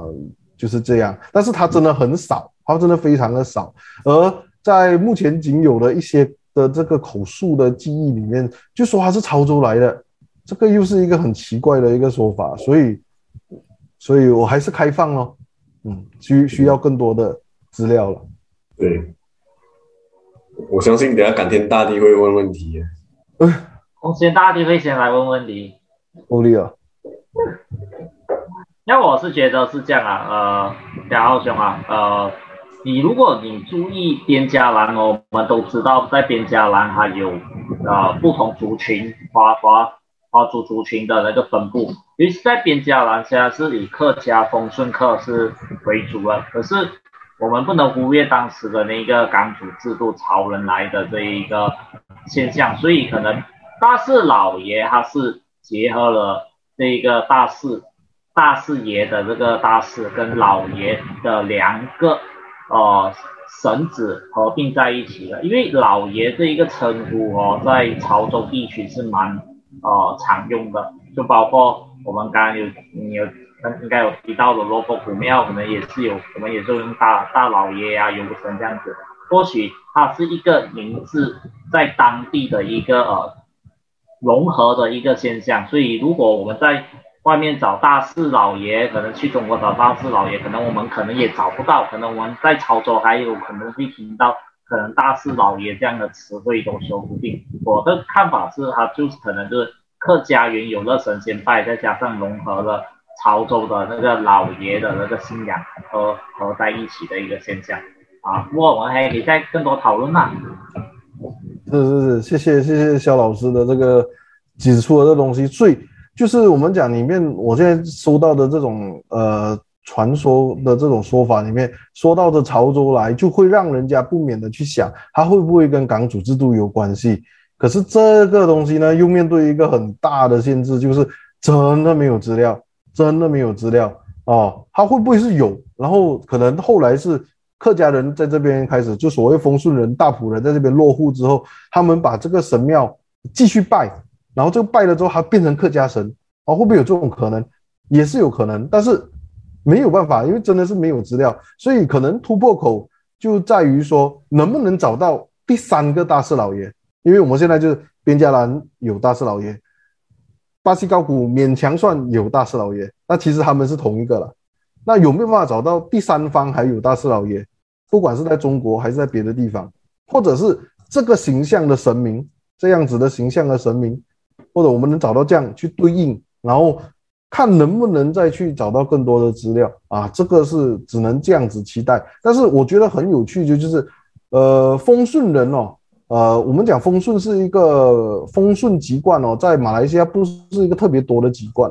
然后丰顺人的分布哦是很好追踪的，它大概就是在新加坡，然后在古来啊，在边加兰啊，现在很少了啦，不过边加兰还是算多的。然后在古来士那一带哦，什么柔佛的古来士那一带，然后接下去就要跑到霹雳去了哦，然后所以它的分布很容易去去去了解、去把握的。可是有趣的东西就是在新加坡的丰顺会馆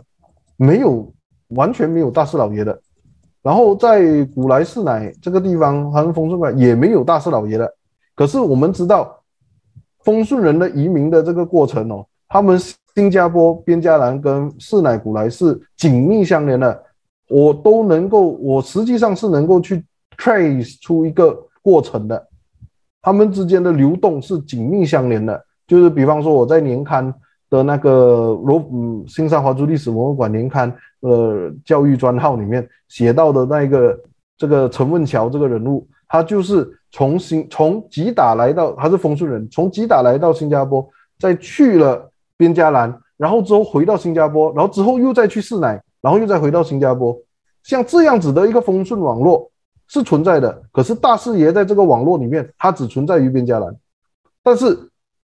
这两个地方的风顺人或多或少，尤其老一辈知道边家兰有大四老爷，但是这个神明不存在于四乃，也不存在于古来，也不存在于新加坡。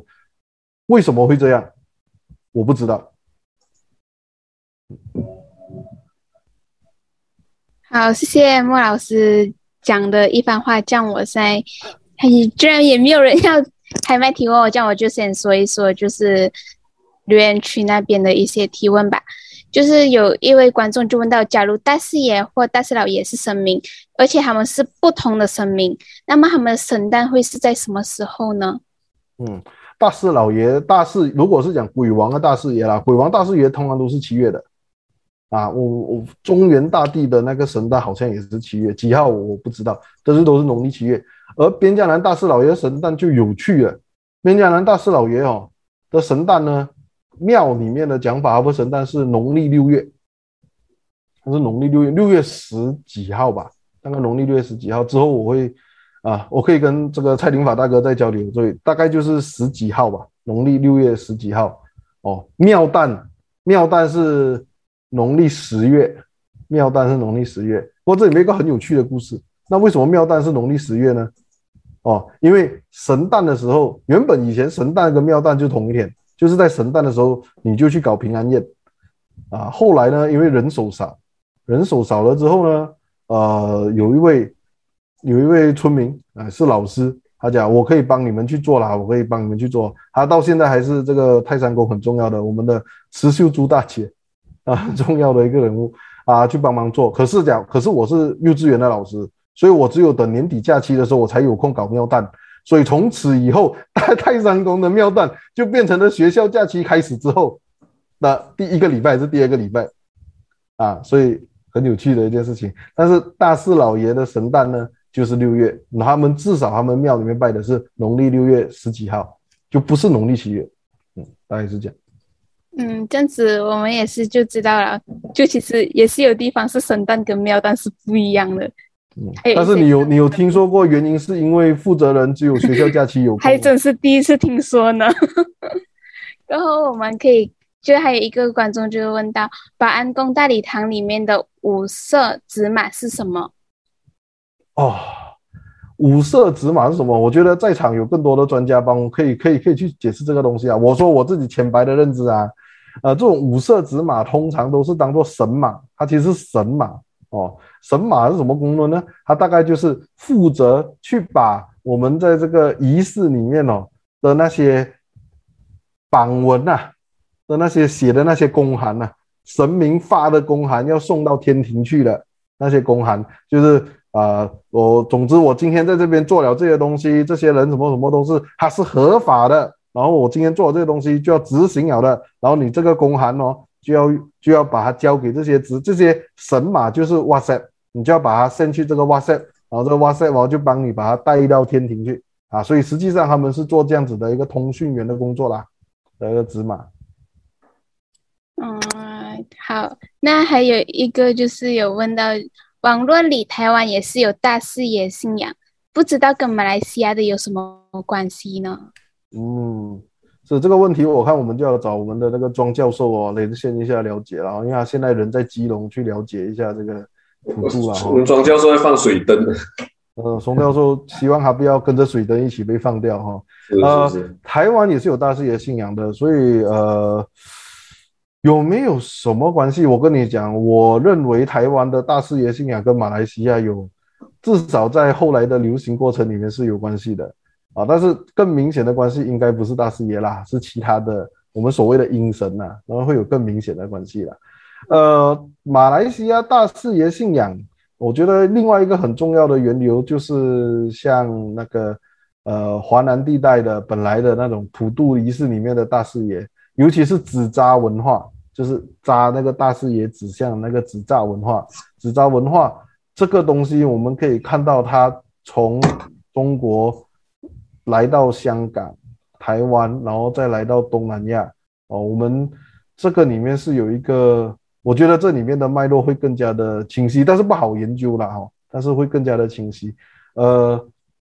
所以大视野信仰其实是很普遍的，可是台湾有专注做大视野，因为台湾有一间大视野庙哦。我觉得马来西亚可能我们也可以做一下中原大地的研究啊，或者这个可能或者边加兰大视野、大视老爷的研究啊，这样子的话可能就能够去做啊。至于他们两个是不是就是你讲他有联系，有就是大视大视野这个信仰，但是。聚焦于他们各个地方的这个大视野信仰的发展，我觉得可能是很不一样的啊。我觉得这个是，就这个也是我们有有必要去做类似的研究，这样我们才能够跟台湾进行对话啊，跟台湾的经验进行对话，就是这样了。所以，我们希望白老师加油。对，我在马来西亚了，谢谢。我们希望庄老师可以加油。是是是。这样子，你们可能要连线一下庄老师先。嗯，他在吃芋圆，可能在还还没有消化呢，喝了酒这样。嗯，是。还有有问到一个比较，比较想跟莫老师互动吧，也可能是认识的，就是想问什么时候可以跟莫老师一起去巴西高谷吃饭做。这个很内行啊，这位戴先生哦，这个戴先生也是这个。假抖的高手了哈，从他的身材我们可以看出来哈。然后呃，是我觉得戴先生应该比我还有机会去巴西高谷假抖了哈。呃，巴西高谷假抖的时间呢？呃，巴西高谷所谓的吃桌是指巴西高谷的大伯公诞的时候去吃桌。大伯公诞的时间我没有记错的话，其实也是农历六月哦，啊，农历六月哦的时候吃桌。然后啊。呃，有机会的话，如果大家有兴趣的话，我们可以一起去啦。我距离上次去也隔了好几年都没去了啊。如果有机会，我们可以一起去。呃，很热情的，那村民都很热情。但是，嗯，对，就很很有趣、很热情的一个地方啊，这样子吧。是是，嘉浩，我跟你讲，我们呃在场其实也有很多的那个中原中原咖喱了哈，也觉得也可以请大家中原咖喱来一起交流一下。像我们现场有一位呃魏明宽哈，魏明宽。呃，明宽是我们的那个呃，冰城的极乐寺的住持啊的研究者，啊，已经住持的研究者，相信从佛教的角度啊这些来呃看这个中原啊大视野啊，明宽你这边有没有什么样的呃看法？可以跟大家，对对，可以跟大家分享一下吗？明宽，谢谢。啊，谢谢白老师啊，谢谢莫老师今天精彩演讲啊。我首先有两个问题，就是想请教一下，就是第一个问题，为什么你会研究边家兰？第二个问题是，呃，其实像呃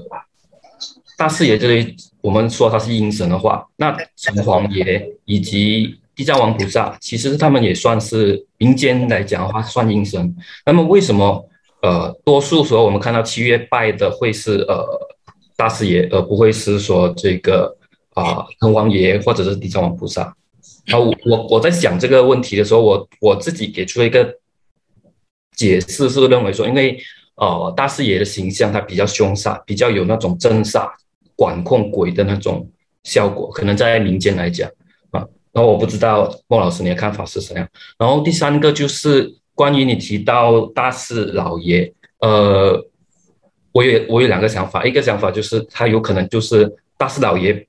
省略掉老字变成大四爷，可能就本质上就是大四爷，但是。呃，当然也可以顺着你的想法来去呃推测的话，有可能他真的是兼具山神跟客家神特质的一种神。然后我认为可能是玄天上帝，因为呃，像你说的，刚才这个地方是客家人为主，然后它有呃，它有降虎的功能，然后恰恰好，其实在台湾的话，虎爷信仰通常是会伴随跟这个玄天上帝一起的啊。然后我在留意到你分享的那个魔跟符当中，如果我没有看错的话，其中一个神他的手势是这样子的，就是玄天的上帝他会摆出的手势，他可能就是摆在胸口正中央或者摆在腰间，然后另外一只手拿剑，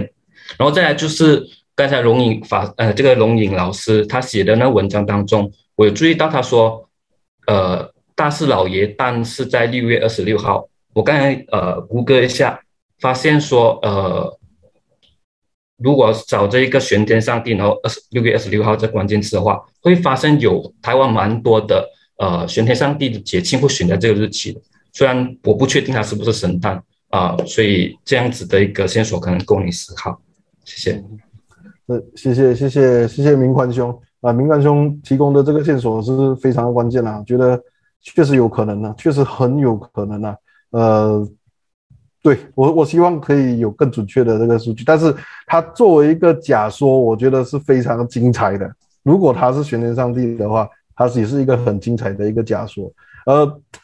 有时候田野不能够找到很，真的是找到一个准确的答案的。但是我觉得，呃，很多可能性都可以放在那边考虑，就交给阅读的人去去去去去评判吧。啊，都说，因为我们不是一个，我们不能去。如果我们强行做论述的话，那我们很多时候是在曲解天野。那刚才明宽兄问这个，问的很像很像开题报告的问题，为什么要研究边家兰？呃，就是一场一个奇妙妙缘妙不可言。我最早研究边家兰的原因是因为我听说边家兰有很多坟墓，然后那时候因为跟白老师学习，所以对坟墓呢就很感兴趣。所以那时候就想，哎，我要跑去看一下坟墓那样。结果看了之后就惊为天人，因为觉得那边的整个的他们的那一种，也就是一个我后来把它理解为就是这个马来西亚乡区华人社会啊，是跟我们的城市华人社会的那个结那个分析的结构很不一样的。然后从这个地方再去理解他们，然后就最后最后最后就变成了这个博士论文了。所以是一个很奇妙的一个过程啊，里面也经历了。抗争运动啊，呃，悲欢离合啊，很多这些事情啊，讲不完呐、我们有机会再聊了这些东西。反正最后就从里面去发现一个，我觉得就是，呃，如果我们今天要去研究，尤其是战前的乡村华人社会，作为一个战后的这个华人社乡村的华人社会或者新村华人社会的一个前置的一个工作。就我们先了解过去还怎样，我们才能够去更好的理解后来它的变化。这个工作，我觉得我边加兰的这个案例是，我觉得给我很多启发。我不能说我做得很完美，但是我试图去寻找有一个能够在资资料非常有限的情况之下，这样子的研究要怎么去做？因为我觉得马来西亚是很需要这样的研究的。我们有很多地方的这样子的乡区的这个历史，呃，需要被。研究被整理，然后去跟别的模式，去跟城市的分析模式，去跟别的地方的乡区模式去进行比较，哦，是是有这个必要的。然后呃，最后那个明宽兄刚才提到的那个，为什么大四老爷在这个七月的时候那么 special？然后为什么那个其他那些呃大二爷伯会出现？就首先大二爷伯会出现，然后城隍。城隍比较少，城隍比较少。呃，我我我我我这个问题，我觉得大四爷在普渡的时候频繁的出现，它不是现在的原因，是它其实整个的这个，他这样子的这个民俗信仰的积累是很久了，已经是可能，我不至少说明清以来都是这样子。我们在那些地方志里面描述里面，常常都会会有会会提到有这样子的东西。然后甚至帮他已经帮他整理出了三套，至少三套神元，佛教的说法、道教的说法、民间信仰的说法，所以他已经是一个被充分论述存在的合理性、合法性、价值的这个功能，它在那边。但是相对而言，城隍、大二爷伯。虽然他们有所谓，其实阴神这个字，我是这个这个字，我们作为研究对象来讲，因为这个不是我们讲的，这个是研，这是被研究者也这样认为的。可是作为研究者来讲的话，我我我我要开关引号啊，因为我这个这个东西啊，然后但是这就刚才讲的叫城隍啊这些，我觉得他们。他们在民间社会的大规，不是城隍很早就有啊，大二爷伯的信仰也有，可是，在我们民间大量的流行，而且会甚至有时候跟普渡都扯上关系的这个过程很短，这个可能就是一个很新的东西，所以，所以他们两个的积累不一样，所以目前普渡大四爷的地位还是牢不可破的，但是那几个可能会后来居上，我们再观察个一两百年呢。对，我们过后就在一起在好兄弟的那个行列里面来开研讨会哦，一两百年后。嗯，对，一起来听。我们在听别人在开这个这样子的讲座，去解释更多的东西。对对对，我我我觉得除除了呃明明宽兄之外，我们在座还有很多的，因为你刚才是讲什么那个嘉浩，你刚才是讲什么大三角啦哦，你不要以为我们这个在座的够在在现场的人没有大三角人，我跟你讲哦。有个郑郑朝荣先生啊，有没有？呃，你你在吗？可以可以来呃分享一下大三角那边的大四爷的呃一些你的观察吗？因为呃郑郑先生他也是呃他算是大三角的一个呃叫做大三角知友会的副主席啦，然后他明天刚好也是呃有在线上去分享那个呃盂兰节啦、中元节的一个 talk，哦也跟我们一样，然后就是选在这个十四啊十五的时这个时间。呃，曹荣兄，呃，有在吗？博士，博士你好，来来来来来，会来来来来来，大哥，郑老师好，啊，不好意思啊，没有准备要上场啊，对 对对，好啊、呃，很抱歉哦，啊、呃，我不是什么学者，那么至于其他地方的这个大事业，我就没有去深入研究。我只是完全的，因为我是到地在这里长大的人，嗯，那么在啊二零一零一六年开始，在我这一区正式的做入这个田野工作，嗯，那现在我目前是个导游，我正式是导游，嗯，那啊，呃，我用意是要发展我大三角啦，嗯，嗯，所以就这个大四爷一直以来就是在全马是算响当当的，可是。很多个题，包括我们本地人向外地人介绍的时候，就是讲不出它的味道啊，所以我明天就借这个机会把它介绍出去，就那么简单而已。嗯嗯嗯，是是是，我们我们听说那个大大三角的大四爷，呃，为什么他会这么特别哦？就是每年要要长高啊，这些你可以介绍一下你们那边的那个情况吗？就是为什么这么高？以前是这么高的吗？这么大个的吗？啊、刚开始到的时候确实是没有。刚开始到的时候只是啊、算是一个一条布，那么有那个符令在那边罢了。那个是大概两百多年前的历史。那么啊、进入了比较靠近的，就是百超一一百年后才开始啊、有这个慢慢的这个形象啊，就是说有有形的一间庙出现呐、啊。那大士爷庙是吧？对。嗯啊，其实他的庙也是暂时性的，嗯啊，在之前他根本不是啊，不是说长期建在那边的，他是时间到就把它建起来，那刚好就是各一条街，其实是很靠近罢了啊，就旁边有我们的玄天庙，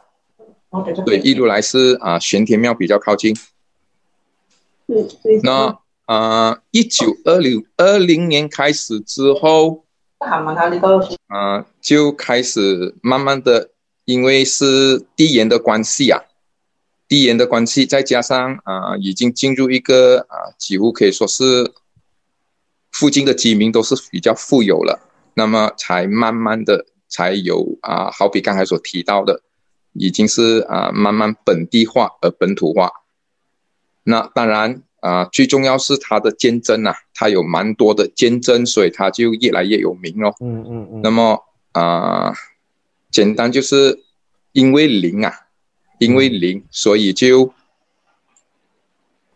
在整个制造肯定跟这个花费有关系。那么因为它零，所以费用方面就不成问题了，一直有人资助咯，那就越做越大。嗯嗯嗯。明晚明晚我会在在那边正式讲，应该是如果我没有错的话，应该是第一次啊、呃。明天的大三角大视野真的会有很多啊、呃，人家意想不到的事，应该是这样子讲。因为啊，这二零一六年开始到现在啊，几乎有机会提的时刻，很多每次我提的啊，包括本地人呐、啊，包括本地到地的人都很多，觉得是啊。对对对，他们是一场意外，因为很多东西都没有听人讲过。嗯嗯嗯。好，这个我们我们谢谢这位郑朝荣先生给我们讲解一小部分的一。我我我想问一下郑郑老师一个问题啊、哦，就是这你说你们的这个大师爷庙哦，它旁边是玄天大帝的庙嘛？对。两两者之间有没有什么联系吗？有关系吗？呃，基本上基本上是肯定是有关的，因为都是大三角大三的人在处理。嗯啊啊，我也不好意思讲一句话了，毕竟是华人呐、啊，所以就啊、呃，可能华人比较爱面子，那么就变成这两个组织其实是不同的。嗯，是不同的组织来的。嗯，换句话说啊。呃你处理玄天庙就是玄天庙的理事，你处理这个啊、呃、宜兰宜兰这边就是宜兰的理事，嗯，两个不同的组织，完全不同的组织，虽然只是各一条各一条路而已。嗯嗯嗯嗯，明白明白。对对，就也其实差不多啦，就是一个不同的会，不同组织就是不同的人际关系啊。这个相信嘉浩，也在中元节你变嘉兰那边的经验应该也是这样吧，对不对？对，我们一个四湾都要分港内东偏，呃，对啊，就就这样，嗯。好，我们非常谢谢。但莫老师，我自己有一个问题想要问你啊，就是我们前面有看到讲，他们原本拜的是福禄寿嘛，到之后为什么他们会转变成大士爷？是不是他们有什么共同点，才会把福禄寿换取大士爷？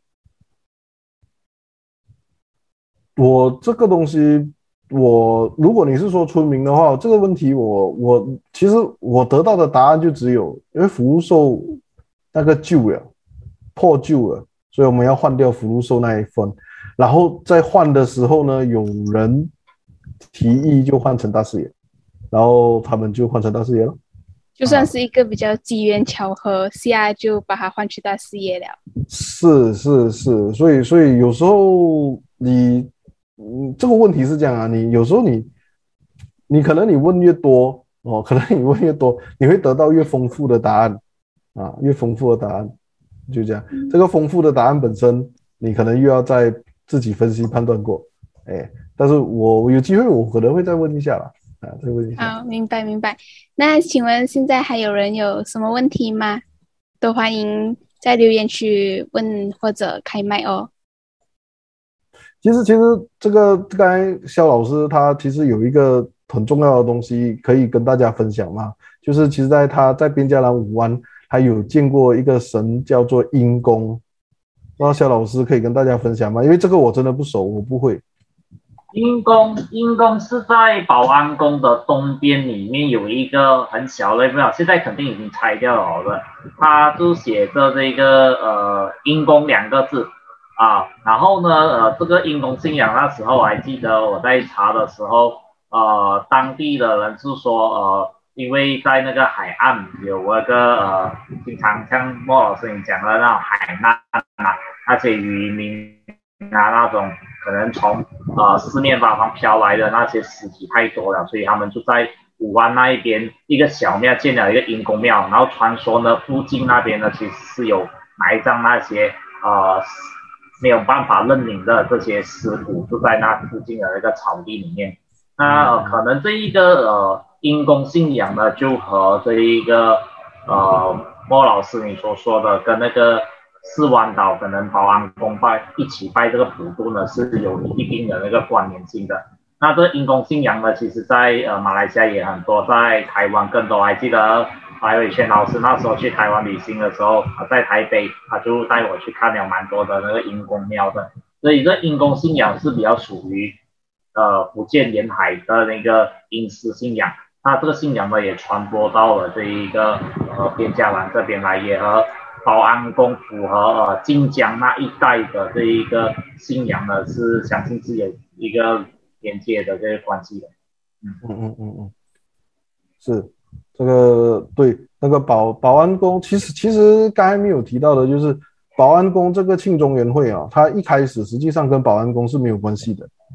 它一开始是东边的渔民自己搞的。当然你要说东边的渔民也蛮多是晋江人呐、啊，哦，然后保安宫是晋江人为主的庙宇啦，在四湾。可是这两个东西，这庙跟庆中元会本来是没有关系的，他是渔民自己搞。那渔民为什么自己搞呢？他们跟我说，就是因为那时候很多海难，所以他们觉得要拜一下，要拜一下。那为什么后来变成保安宫呢？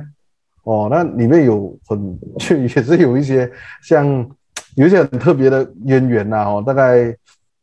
反正保安宫伸出了橄榄枝啦，把他们叫他们过去那边办，所以自己办了十几年之后，后来就是在保安宫那边办了。啊，本来这个庆中园会是有自己的那个，还有自己的一个呃叫什么啊？炉主头家，还有完全有，他现在还有炉主头家，他是有完全有自己的一个组织的。然后这个组织还能够去做很多事情啊，啊，像那种捐钱啊，什么东西，它可以做很多东西的。但是这个组织现在好像也没有了，也没有了，就他越来越保安工化，越来越保安宫化。这个是我的那那篇在满天神佛的这个讲义里面附的那篇文章在谈的问题啦。说、主要是啦海难啊，我觉得阴公像刚才夏老师说的阴公就是。是见证了这个几十年前边疆南沿海海难的一个很重要的一个历史的证据了，然后它也产生了一个信仰了。那同样的，另外一边的这个东边的普渡，其实也是也有异曲同工之效，也是一样了。呃，然后这个。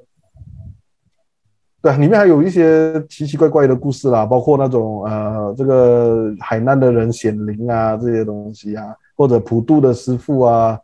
乱做，结果吐血身亡啊，有这些离离奇的故事啊。不过我看时间也差不多了，就不提了，留给下次了。我们非常感谢莫老师的提问。那讲座已经到了尾声，过后让我们来拍一个大合照留念吧，请大家打开你们摄像头。同时展出你们最好看笑容，让我们把这一刻的美好记录起来。因为人是有点多，所以需要你们保持久一点哦。感谢你们的配合。来，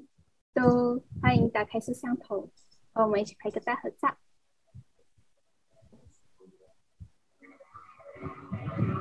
来，准备哦，一、二、三，再一张，一、二、三，再来一张。一、二、三，好，大合节，大合照环节已经结束了，讲座也照样的到此结束。再次感谢，嗯，老师。没有事，我以为没有事，白老师，我以为白老师会讲话。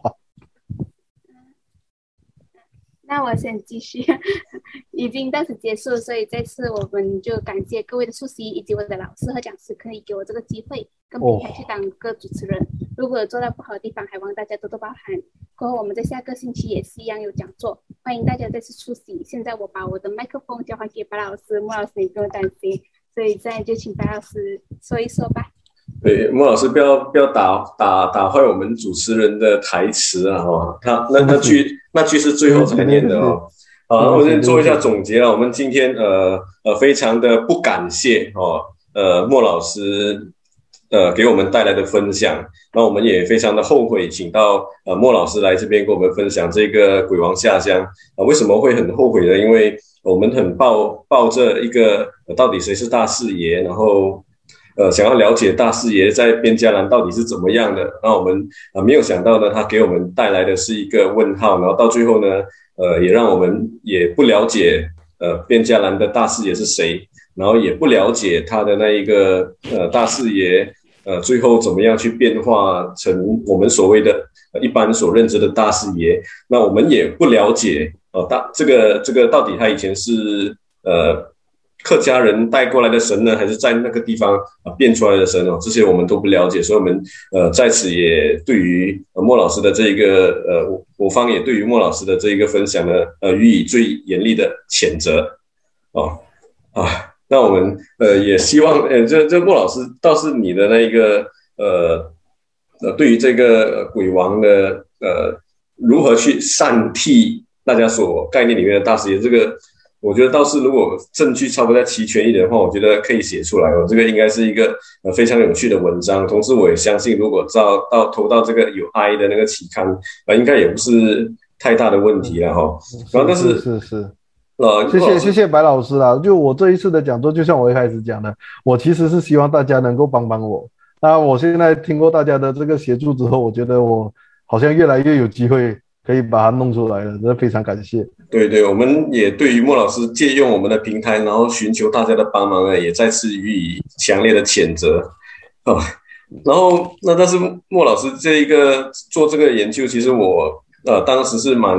呃蛮觉得很很欣赏的。为什么会很欣赏呢？就是呃当时我比较胆小，所以那时候博士文就跑去选了一个很多题材、很多资料的拿律，就太平。哦，那那我就问问莫老师，哎，你博士要选什么论文？他就跟我讲说，他要去继续经营这个边加兰。那我就在想说，边加兰到底有什么好研究的？然后也没有历史，历史资料也没有，也找不到东西。然后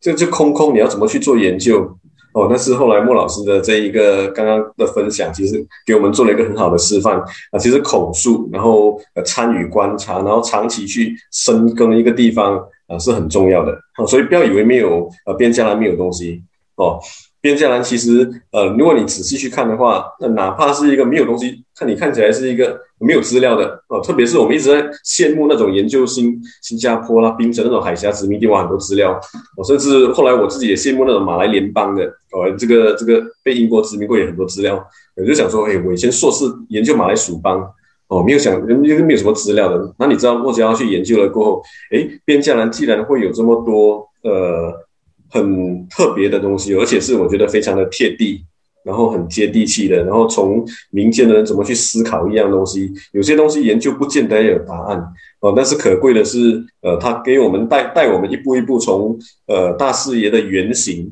然后慢慢去从这个原型理论里面呢，再放到田野里面去，呃，理论这个所谓的大传统放到野田野里面去，到底是不是可以适用的？那事实答案告诉我们说。给它放到田野里面去，呃，去的话，也不见得能够适用，哦，就是所以就开始了一个像侦探片的呃东西，就是带我们一步一步去，呃，去推敲，去揭开到底谁是边家兰的史瑞克，哦，所以我觉得，呃，很多时候，很多东西都可以去看，然后我们发现到边家兰的呃信中原哦，我们我们都会。很容易，我觉得在做马来西亚研究的时候，很容易去把所有的东西当成是理所当然的，很容易去把所有的东西当成是均值的，也只是就是我只要去看新加坡或者看马六甲、看槟城，我就是了解完整个马来西亚。哦，哪怕是我们只看了哦，甚至马来呃半岛内内陆地区、马来马来联邦这些这些地方，我们也觉得我们了解了马来西亚。但是从边疆人的这个案例里面告诉我们说，其实哎很多东西是不见得一样的哦，所以呃开创了一个。你无论你研究什么地方哦，都不要紧。马来西亚幸福的地方在于还有很多空白，呃，等着我们的我们在座的各位同学去去做。哦，绝对你去，你无论做什么北根也好啊，做什么利民达啦，什么地地方都好，它一定一定你会做出一个一个所以然来哦。哦，所以可以去看，可以去参与的，特别是很多地方特别都是在地化的。你觉得拜后尾公一定是在你家后尾拜？哦，拜好兄弟在在什么庙前面，还是住家周围？诶，他可能你去边疆来看，他有特殊的地理环境、地理脉络，他可能是在拜海的。我为什么拜海呢？可能也跟呃当地以前的环境有关，可能那个地方可能很多海海难。哦，是不是这样？不知道，然后值得你一直去看。哦，所以每一个地方都不一样哦。即使同一个地方，你也会发现到，诶，同一个地方一个一个市湾，它就有什么港内，还有什么还有什么港外的东边，东边，哦，港内跟东边。哦，然后不同的时间点呢，呃，也拜你，你今天看到是拜史瑞克，哦，可能七十年代以前他是拜福禄寿，哦，所以可能会会会会不一样。你你从来也没有想过边疆人是不用化掉的。我们从以前就有环保的概念哦，就把一张纸遮住，然后把它卷起来收起来，到明年再打开来这样这样重复使用，不用烧的。所以，呃，同一个地方，呃，不同地区它有差异；同一个地方，不同的时间轴里面它有差异。所以，哎，所有的东西都不是理所当然的。所以，呃，这个部分也也契合我们满天神佛的一个理念，就是呃，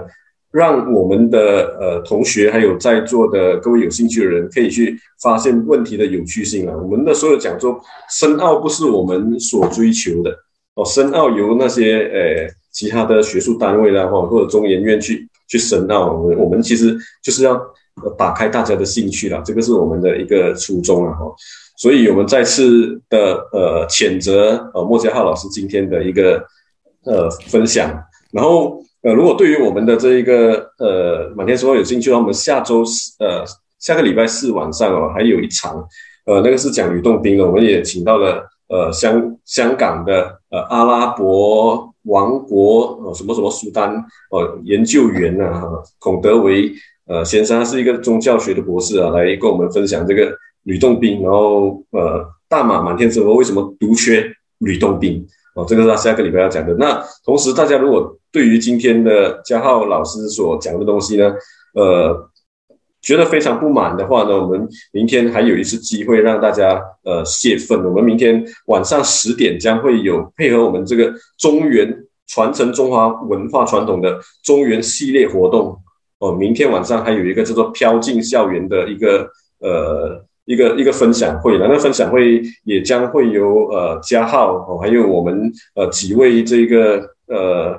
呃比较超自然有灵异。身体的一些同学，像是呃丽琴同学啊、嘉儿同学啊，还有我们的熟悉同学，都是我们呃呃这个 FCC 的学生，也是我们中文系的学生哦。他们、当然没有阴阳眼，当然也没有敏感体质哦。呃，那我们明天将会以一个呃理性、客观还有科学的角度来去呃探讨中元节的一些故事哦。所以如果有兴趣的话，可以追踪我们茶室开讲。然后明晚十点哦，我们会延续到，希望可以到十二点一起来倒数哦，送十五的过去这样子哦。所以再次感谢大家。然后呃，我们是新纪元大学学院。然后我们感谢，诶，我们不感谢莫杰哈，我们也感谢我们的主持人杨丽琴。大家晚安，谢谢各位，拜拜。谢谢各位，嗯，拜拜。